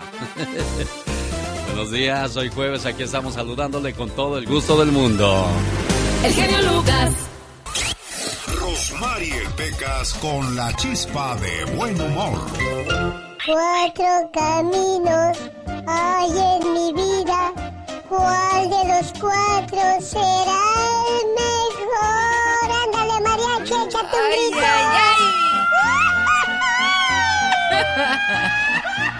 Y no es que esté llorando, así me lavo yo los ojos. Uy, uy, uy, mi pecas. Oiga, señorita Romar. ¿Qué pasó, mi corazón? Ayer fui al doctor y me dio un remedio muy bueno. ¿De verdad, Pequita? Le dije yo que andaba muy cansado últimamente. Ya ve el estrés. Cuando me pongo a jugar con mi pelota, me estreso. Yo sé. Porque no meto golazo. Uy, uy, uy, Entonces Pecas. eso me estresa y no me deja dormir y me levanto sin energías. ¿Y fuiste al doctor? Oye, Sí, Pecas. Y me dijo, deje la ventana abierta, niño Pecas, para que entren las energías. Y dejé abierta la ventana toda la noche. ¿Y si te entraron las energías? No, entraron los rateros y se llevaron todas las Y me imagino que como estaba la ventana abierta, estaba frío y te dieron anginas, Pecas. Sí, señorita, por eso hablo ¿Ves así. no, no hablo muy bonito hoy. No, si hablas bonito, Sí, Pecas. señorita Roma. No seas tan vanidoso, Pecas. ¿Quieres saber qué tienes que hacer para acabar con las anginas? Sí, señorita Roma. Mira, nada más necesitas un vaso de jugo de zanahoria y un vaso de jugo de apio. Vas a mezclar los jugos y bebes de inmediato. Tómelo dos veces al día y también por las mañanas para obtener mejores resultados. Y así le va a decir bye bye a las anginas. Qué buenos consejos da usted, señorita Roma. Mira, mira, Pecas. Psst. Qué bueno, usted se parece a mi tía. ¿Qué? ¿Por qué mi me parezco tía a tu es tía? muy buena para todo. Fíjese que es tan buena para quitarse la edad que resulta que ya es menor que su hija la menor. Chamacos, 1877 El Genio, como siempre, a sus órdenes, la mañana de este jueves, ¿qué tal? Buen día. El genio Lucas. Los errores que cometemos los humanos se pagan con el ya basta. Solo con el genio Lucas. Diva, yo quisiera comprarme un, un perfume así como el que tú usas para que huela rico. Yo, yo te lo voy a regalar. Por lástima, por supuesto. Para que no estés diciendo eso al aire. Buenos días. Buenos días, Diva de Pero- México. no le dé todo a sus hijos, porque una cosa es que le compres cosas a tus hijos en el momento para la escuela esto, pero otra que te quieran manipular, controlar y chantajear. Cuidado. Hoy día los hijos se volvieron muy altaneros, muy boca floja, Chantajistas. Muy, muy chantajistas, ingratos. Siempre hemos sido así los hijos, Diva. No, por supuesto que no. Siempre ha habido hijos malos, ¿no? Bueno, de toda la vida. Eh, Ahí tiene a Abel y a Caín. Pero, pero hay hijos como tú los eh, eduques. Como tú los eduques. Sí. Si tú educas un hijo con humildad, lo educas con, con mesura, mi hijo ahorita no hay. Antes nos decían, voy a ir al pueblo, pero no me pidas delante de la gente porque no llevo dinero para comprar más. Es nada más para la comida. Entonces uno no pedía. Claro. Porque sabías que no había. Pero en ese momento no te dabas cuenta que estabas pobre porque no, uno no pensaba en eso. Lamentablemente hoy, aquí en Estados Unidos, tú quieres darle a tus hijos mucho porque tú tuviste muchas pues cosas que deseaste y no pudiste y dices que mi hijo lo tenga. Sí, pero puedes echar a perder a tu hijo. Es como una plantita. Si le ponen mucha agua, se pudre, Claro. se echa a perder. No desde más. ¿Pero por qué estamos diciendo esto? Niña de 13 años agarra el auto de sus padres en San Diego, choca y mata a dos personas. La detuvo la policía y cuando el oficial se bajó de su patrulla, ella arrancó y fue y chocó contra unos arbustos y ahí estaban durmiendo dos personas y los mató. Dos ¿Qué? vagabundos pues perdieron la vida. De acuerdo con un comunicado, ambas menores fueron liberadas. Hasta el momento se desconoce si se presentarán cargos en su contra, pero ya comenzaron mal la vida estos muchachitos o estas muchachitas de 13 años, diva de México. Ahí tiene la culpa el papá, la mamá. ¿Por qué dejan las llaves y el acceso al coche? Es que nada más voy aquí a la, la- la tienda, al mini super. Oye, pero Ah, no. ¿en qué cabeza cabe, diva? Si uno deja las llaves en la mesa no quiere decir que es para que la agarren los hijos. Pero hay muy mañosas. Entonces, si tú como hija te quieres hacer la valiente porque ves muchas películas y crees que esto es una película, Sí. no, chiquita. Esto es la vida real. Soltaron a las muchachitas, pero creo que va a haber un juicio. Claro, DVD. DVD. Son dos personas. Esos indigentes, esos vagabundos, tienen familia. Tienen que pelear. Y no se vale. Y darles una lección. Y no es como, ay, sí, qué mala la diva. No. Hay que darles una lección. Pero también a los padres, Alex.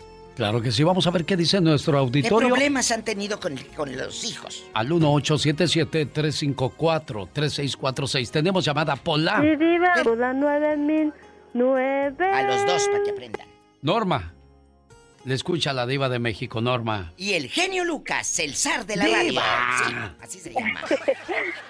Buenos días. Buenos días, Norma. Ah, mire, yo estoy hablando porque realmente yo creo que los niños deberían de tener su castigo porque tienen que aprender a respetar y el- los padres también tienen tenemos parte de culpa porque como usted dijo genio ah, yo en un momento yo tuve que pegarle a mi niña porque yo dejé 100 dólares en la mesa y ella los tomó le dije el que haya dinero no significa que no son de nadie Claro. Ándele. entonces, como usted dice, si las llaves están en la mesa, los hijos no tienen por qué tomar algo que no es de ellos.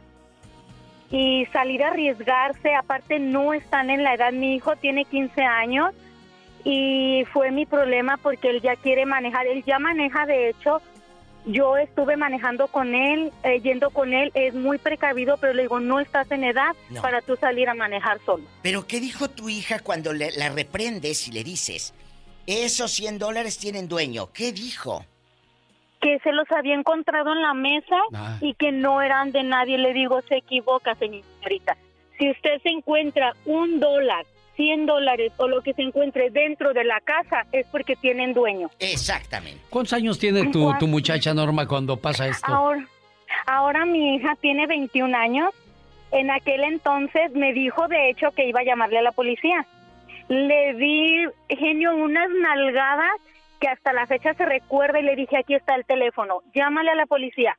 A mí me van a llevar a la cárcel por pegar, por nalguearte, que te los merecías, pero a ti te van a llevar con otra familia que ni siquiera te conoce. Que no, no va, te va a hacer todo lo que yo te hago. Le dije, así es que llámale, aquí está. Jamás me volvió a decir, le llamó a la policía. Una vez que mi otra niña me lo volvió a decir, le dijo, no se te ocurra decirle eso a mi mamá. No, porque ya Y te conoce. ahorita- y muy bien, Claro. pusiste tu regla, Norma. Así debe de ser, ¿Cuántos años tenía esa muchacha cuando hace lo de los 100 dólares? Tenía nueve años. Ay, Tenía nueve. años. No se le olvida. Ahora tengo mis hijos, se graduaron, tengo uno de 19 y trabaja, estudian los dos y ese es mi orgullo. Yo soy mamá sola hace 15 años y estoy muy orgullosa de que con nalgadas, porque realmente las necesitan, Sí. pueden los hijos llevar buen camino y aprender a respetar, tanto en lo económico como en las cosas ajenas. Yo siempre he dicho, si se encuentran algo en la calle, está en la calle, pero si ven que alguien se le tira, lo tienen que tomar y devolvérselo. Claro, qué bien, buena, qué buena enseñanza, Norma, para tus hijas. Y es importantísimo que tus hijos te tengan respeto, no miedo, no temor, porque No. eso es muy diferente. Respeto. Tenemos llamada Pola. Sí, tenemos por la 8010. ¿Está comiendo bolillo? ¿Por qué Está hablas? comiendo de esos tamarinditos que le trajeron de México. Ah, Je- Esta Laura me regaló una cocada el día de hoy. Ay. Jesús de Colorado le escucha. La diva de México. Y el zar. Buenos días, Diva, ¿cómo estás? Bien, aquí. Lucas. Aquí Y us- bien aquí, Jesús, aquí escuchando estas historias, hombre. Aquí tristeando con estos hijos desobedientes. Eh, ok, no, mira, lo que pasa, estoy con la señora de los 100 dólares. Yo, la culpa la tienen los padres por dejar el dinero por donde quiera. Yo tenía dinero alzado en un mueble y pasó el paletero en California cuando vivíamos allá. Y me dicen mis dos hijos, uno de 10 y el otro de 8, papá, ¿nos das dinero? Le digo, sí, agárralo. Agarraron uno de a 100 ¿Y qué creen? Que pagaron con el de a 100 y se fue el hombre y no les dio el y se robó el dinero. ¡Ándele! Allí la culpa la tiene uno, porque luego les dice, agárrelo. No, hay que ver cuánto van a llevar, ¿sí? Si es un billete grande, yo tendí, tuve que haber ido mi esposa al paletero, el paletero les dio las paletas de a dólar, dos dólares, se llevó todo el carro, lo fui a buscar, nunca más lo volví a encontrar. No, pues de tarugo regresaba por ahí. No, hombre, que iba a Sí, no, regresar. otra que es, Eh. este, viva, otra cosa que cuando mis hijos están diciendo no, no, no, nosotros, coco no, el yo coco tenía un no. buen trabajo en México, tres nalgadas, con tres nalgadas se enderezaban, ¿sí?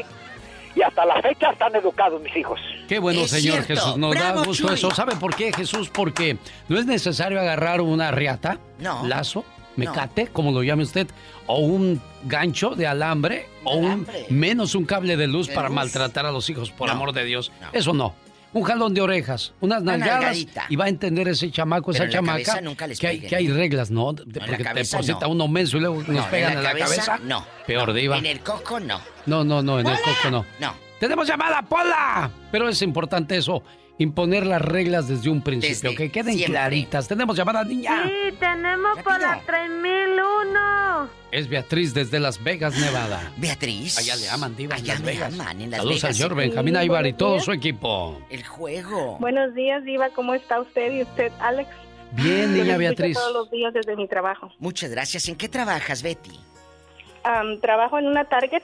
Mira qué hermosa. Oye, chula, ¿y ahí has Dígame. visto, has visto en, en esta tienda niños berrinchudos que se amachen? Ah, sí. ¡Cómpramelo, mamá! ¡Cómpramelo! Sí, de verdad me ha tocado mirar. ¿Qué has visto? Hace como más o menos unas dos semanas, Eh. una pareja que andaba con un niño como de unos cuatro años y como que quería algo y pobrecito, a veces se lo llevan hasta, am, ¿cómo se dice? De las manitas colgando y yo me quedo mirando y digo, oh my God, no le puedo comprar. A veces los americanos así están acostumbrados, o sea, sí, me ha tocado mirar como a veces que paso por el área de juguetes, Sí. niños que quieren los juguetes y a veces lloran y patalean, se dejan caer en el piso y las mamás después nomás le dicen no no lo vamos a agarrar y no lo vamos a agarrar pero digo Es que no. depende ajá pienso yo que depende desde pequeños como los eduques yo tengo tres hijos y hasta ahorita estaba escuchando todos los casos de las personas que llamaron antes que yo y este y yo hasta ahorita mis hijos ellos están acostumbrados a que para poder tomar algo tienen que preguntar ellos no pueden tomar algo me pasó una cosa que yo le regalé a su papá unos chocolates y ellos querían. Y yo les digo, no hijos, lo que es de ustedes es de ustedes y no pueden tomar sin, sin poder preguntar. Porque no van a otra casa y al rato se pierde una cosa y qué van a decir, los tomaron fulano. Y yo digo, todo depende desde pequeños como los eduques. Beatriz, Mis aquí hijos hay algo. dinero, dígame. Aquí hay algo, mi genio y Beatriz. ¿Cómo te educaron a ti? Esto tú lo traes desde tu casa. ¿Cómo era tu infancia? ¿Qué Ella trae un ejemplo. Claro. No es Sí, mi, mi mamá y mi papá, fíjese que le voy a decir algo, yo soy criada en Michoacán. ¡Arriba, soy- Michoacán! este, pero fíjese que le voy a decir una cosa que mi mamá y mi papá siempre nos enseñaron, buenos modales y más que nada nunca andar tomando cosas ni andar que agarrando porque a veces hay, hay muchachos que se les hace fácil y a uno de papá dice, ay, pues lo dejas la primera vez, la segunda. Al rato, ¿qué pasa? ¿Crecen? ¿Dónde terminan en las cárceles? Es cierto. ¿Por qué? Por robar, Sí. por tomar cosas ajenas. Si hay unos que y hasta... yo... De veras. ¿Mande? Ya peludos Sí, y no no. aprenden. Diva. La verdad. Sí, no, no, no. Ya viejos, se caen de bueno. viejos y siguen de mañosos. Sí, no, es que depende también, como le digo, de uno de papá. Yo lo traigo de, desde pequeña, mi mamá y mi papá siempre nos enseñaron a nunca andar tomando cosas ajenas. Claro. Y la verdad, así debe de ser, ¿verdad? A- Y es que- acostumbrar a tus hijos a, a siempre hacer buenas cosas. y como dijo la diva de México, es que traes una escuela, esa buena escuela que te enseñaron tus padres, lo que es el respeto y el- la- las cosas ajenas que no se tocan y, el, y, y siempre pedirle permiso para todo a la pa- al papá y a, la mamá diva. Acaba usted de decir algo. Las cosas ajenas Se respetan. ah, también aplica para las comadres? No. ¡Tenemos llamada, Pola! Tenemos por la 2000. Es Víctor en El Paso, Texas. Ay. Buenos días. Buenos días, señor Víctor. Buenos días, ¿cómo están? ¿Cómo está, genio Lucas Diva? ¿Cómo le Buenos va? días, le dé Dios. ¿Cómo amaneció? No, ya, pues ya sabe que... Oiga, aparte, aparte de, de echado ahí entre las cobijas, todas hediondas. No, yo, yo trabajé, yo trabajé desde el domingo, ya yo no he parado de trabajar, ¿Eh? Imagínate, este le dicen el Robocop, no para. No, Cuéntanos. No, no, no, no, tengo cinco hijos, Diva. Ay, tengo cinco hijos. Qué bonito. ¿Y estos Oiga, hijos te han dado dolores de cabeza? Gracias a Dios, no por lo mismo que decían ustedes, Diva. El mayor ya está en la universidad. Por los valores que uno les inculca. Yo a mis hijos les dije, ustedes van a manejar el día que tengan licencia para manejar. La ley así lo dice. Papá, que tiro, a mí no me importa. Usted va a manejar el día que tenga licencia. Mi hijo el mayor sacó su licencia. Le dije, ok, ahora ya tiene licencia. El día que tenga para pagar usted la aseguranza de su carro, ese día va a tener carro. Papá, pero es que no, no, le dije, es que no es un juguete. es una responsabilidad. Víctor, ¿es usted de los padres que quisiéramos que así fueran todos los padres, exigentes con los hijos? Puede sonar como un matriarcado, como un, un régimen, pero es disciplina diva de México. Disciplina, lo acaba de decir. Ahora no sabemos cómo son los padres de esta niña de 13 años. A lo mejor son padres alcohólicos, a lo mejor son padres golpeadores, a lo mejor Ausentes. se la pasan peleando todo el tiempo frente a los hijos. Y como los niños todo ven que hay un desorden en la casa, dicen, pues yo agarro el carro, me vale gorro. Entonces, Pero- el, el buen juez por su casa comienza, tiene que ser un buen ejemplo como padre o como madre. Yo quiero que nos diga, eh, mi genio, este muchacho, ¿qué te dijo tu hijo cuando le dices, no, no vas a manejar hasta que tengas licencia y pagues el seguro? Ya se Uy, fue. ya se fue, ya se fue, Ay, Víctor. se le acabó la recarga de 30 pesos. Vamos a más llamadas. Pola, ¿Qué? tenemos llamada, niña. Pola, Pola, movete, movete, niña. Sí tenemos, Rápido. por la 51. Porque tú como hijo puedes agarrarle coraje a tu papá si te dice eso. Ah, sí, porque Claro. dicen que malo es mi papá, no me quiere ayudar. No es que no, No. te quiera ayudar, te está enseñando a ser independiente. Hola, Arturo de Tucson, Arizona. Aló, señor, ¿cómo están? Pues todos Muy, ahí. muy bien, Arturo, gracias. Mire, yo le quería comentar algo de, de dos niños, que un- mi hijo y un sobrinito. Resulta que fuimos a una tienda que se llama El Sam y andamos ahí en la tienda y ellos se pelaron, tú sabes, para otro lado. Y cuando, cuando se pelaron, pues se echaron cosas adentro de los pantalones. Y, y ahí venían, entonces cuando salimos, los miré caminando muy incómodo, como que se hubieran hecho popó los niños así. Y luego me dice, nada, nada, nada, todos asustados, nada, dice. Sí, sí traen algo. Tra- Traían bolsa de dulces adentro de los pantalones, cosas de los dos. ¿Y qué hizo usted? ¿Los regresó a la No, tienda? pues, no, yo, yo, yo le dije, ah, ¿con qué andan robando? Le dije, ven para acá, le dije, vamos a, ahorita te voy a llevar para atrás. Y lo llevé para atrás. ¿Y qué dijeron? Y se soltaron llor y llor y que no me lleve, que no me lleve. Y, y fuimos a entregar las cosas ahí para a, a- a- a los señores ahí de la tienda. Y de ese día se comenzaron a portar muy bien. ¿Pero qué te dijeron los, se los de la tienda? No, que me, me agradecieron a mí de porque les devolvimos las cosas. Estaban contentos y luego la educación que uno le está dando al chamaco que, que no que no hagan eso, pero verá cómo lloraron, casi se me hincaban de rodilla ahí por, por lo que hicieron. Bueno, Arturo, se pusieron de rodillas porque a lo mejor lo conocían que usted era duro. Arturo, ¿sabía lo que les esperaba? Pues la verdad que no era duro, pero cuando- a mí nunca me ha gustado andar robando y andar haciendo cosas, droga, nada de eso.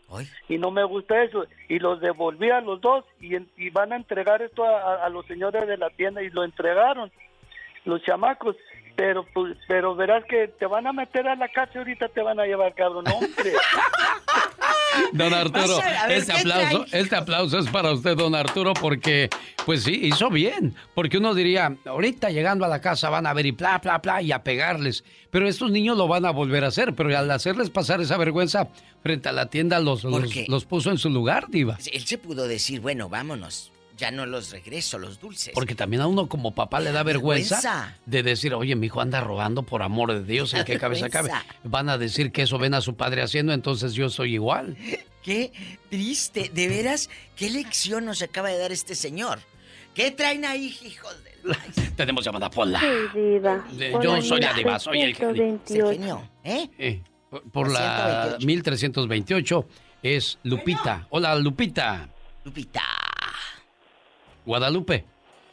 Bueno. ah, es, Lupito. Lupito. Lupito. Bueno, es Lupito.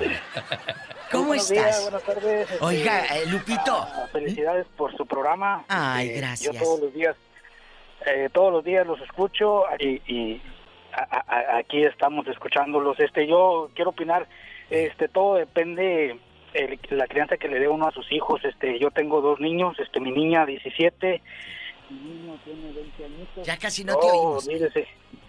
Una, una bendición este verlos crecer y de- de- desde un principio enseñarles a, a- que respeten el, el lo ajeno, a que, a que respeten cada persona, a que se vean, este, saluden, este, y, y- y- y es una bendición, este, pero desde un principio, eh, desde chiquitos tienes que enseñarles a que eh, tienen que respetar Pero, todo. ¿han hecho algo, tra- travesuras, así como lo que contó el señor, que para ellos era algo como travieso, pero es una enseñanza, de que no robes, de que se hayan llevado algo de la tienda? No, bendito sea mi Dios, este, nunca, este, ellos están bien, están bien, este, centraditos, este, para, son unos niños, este, pues que yo les he dicho que vivan sus etapas, este, de, de, su vida, eh, han sido niños, este, ahorita son unos adolescentes y, oh, bendito sea mi Dios, yo estoy bien agradecido con, con mi Padre Dios porque me mandó unos hijos bien bien hermosos este y, bien trabajadores. Mi hijo se, eh, quiere imitar al papá, bien trabajador. Ah, qué bonito. Bueno, entonces lo que pasa es que ahí está el, el ejemplo, ¿no? Muchas veces los hijos crecen con el ejemplo. No con las palabras, sino con el ejemplo de Iba de México. Así es. Eh, hace tiempo me pasa Betito Cavazos, que tenemos muchos años trabajando juntos, un recadito y me dice saludos a Guadalupe Polina. Ajá. Guadalupe que cumpleaños. Sí. Y yo las fanfarrias, la mañanita y todo. Un saludo a la señorita. Guadalupe Polina. Dice, no, no, no. Es señorito. Entonces, cuando te llamas Guadalupe, yo creo que sí han pasado de... ¿Está la señorita Guadalupe? Sí. Creo que sí les ha pasado. O hay señores que se llaman Inés. Ah, sí.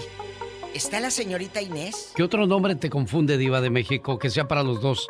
Tanto para hombre como para mujer. Yo creo que nada más Guadalupe e Inés, ¿no? Yo creo que hay de haber más, pero ahorita no me acuerdo. María de Jesús.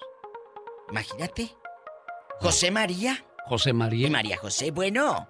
Ya vámonos, Ya nos vamos Ya estuvo, Diva de México, Hasta mañana, los queremos. El genio Lucas. El genio Lucas. El show. ¿Usted o un ser querido tienen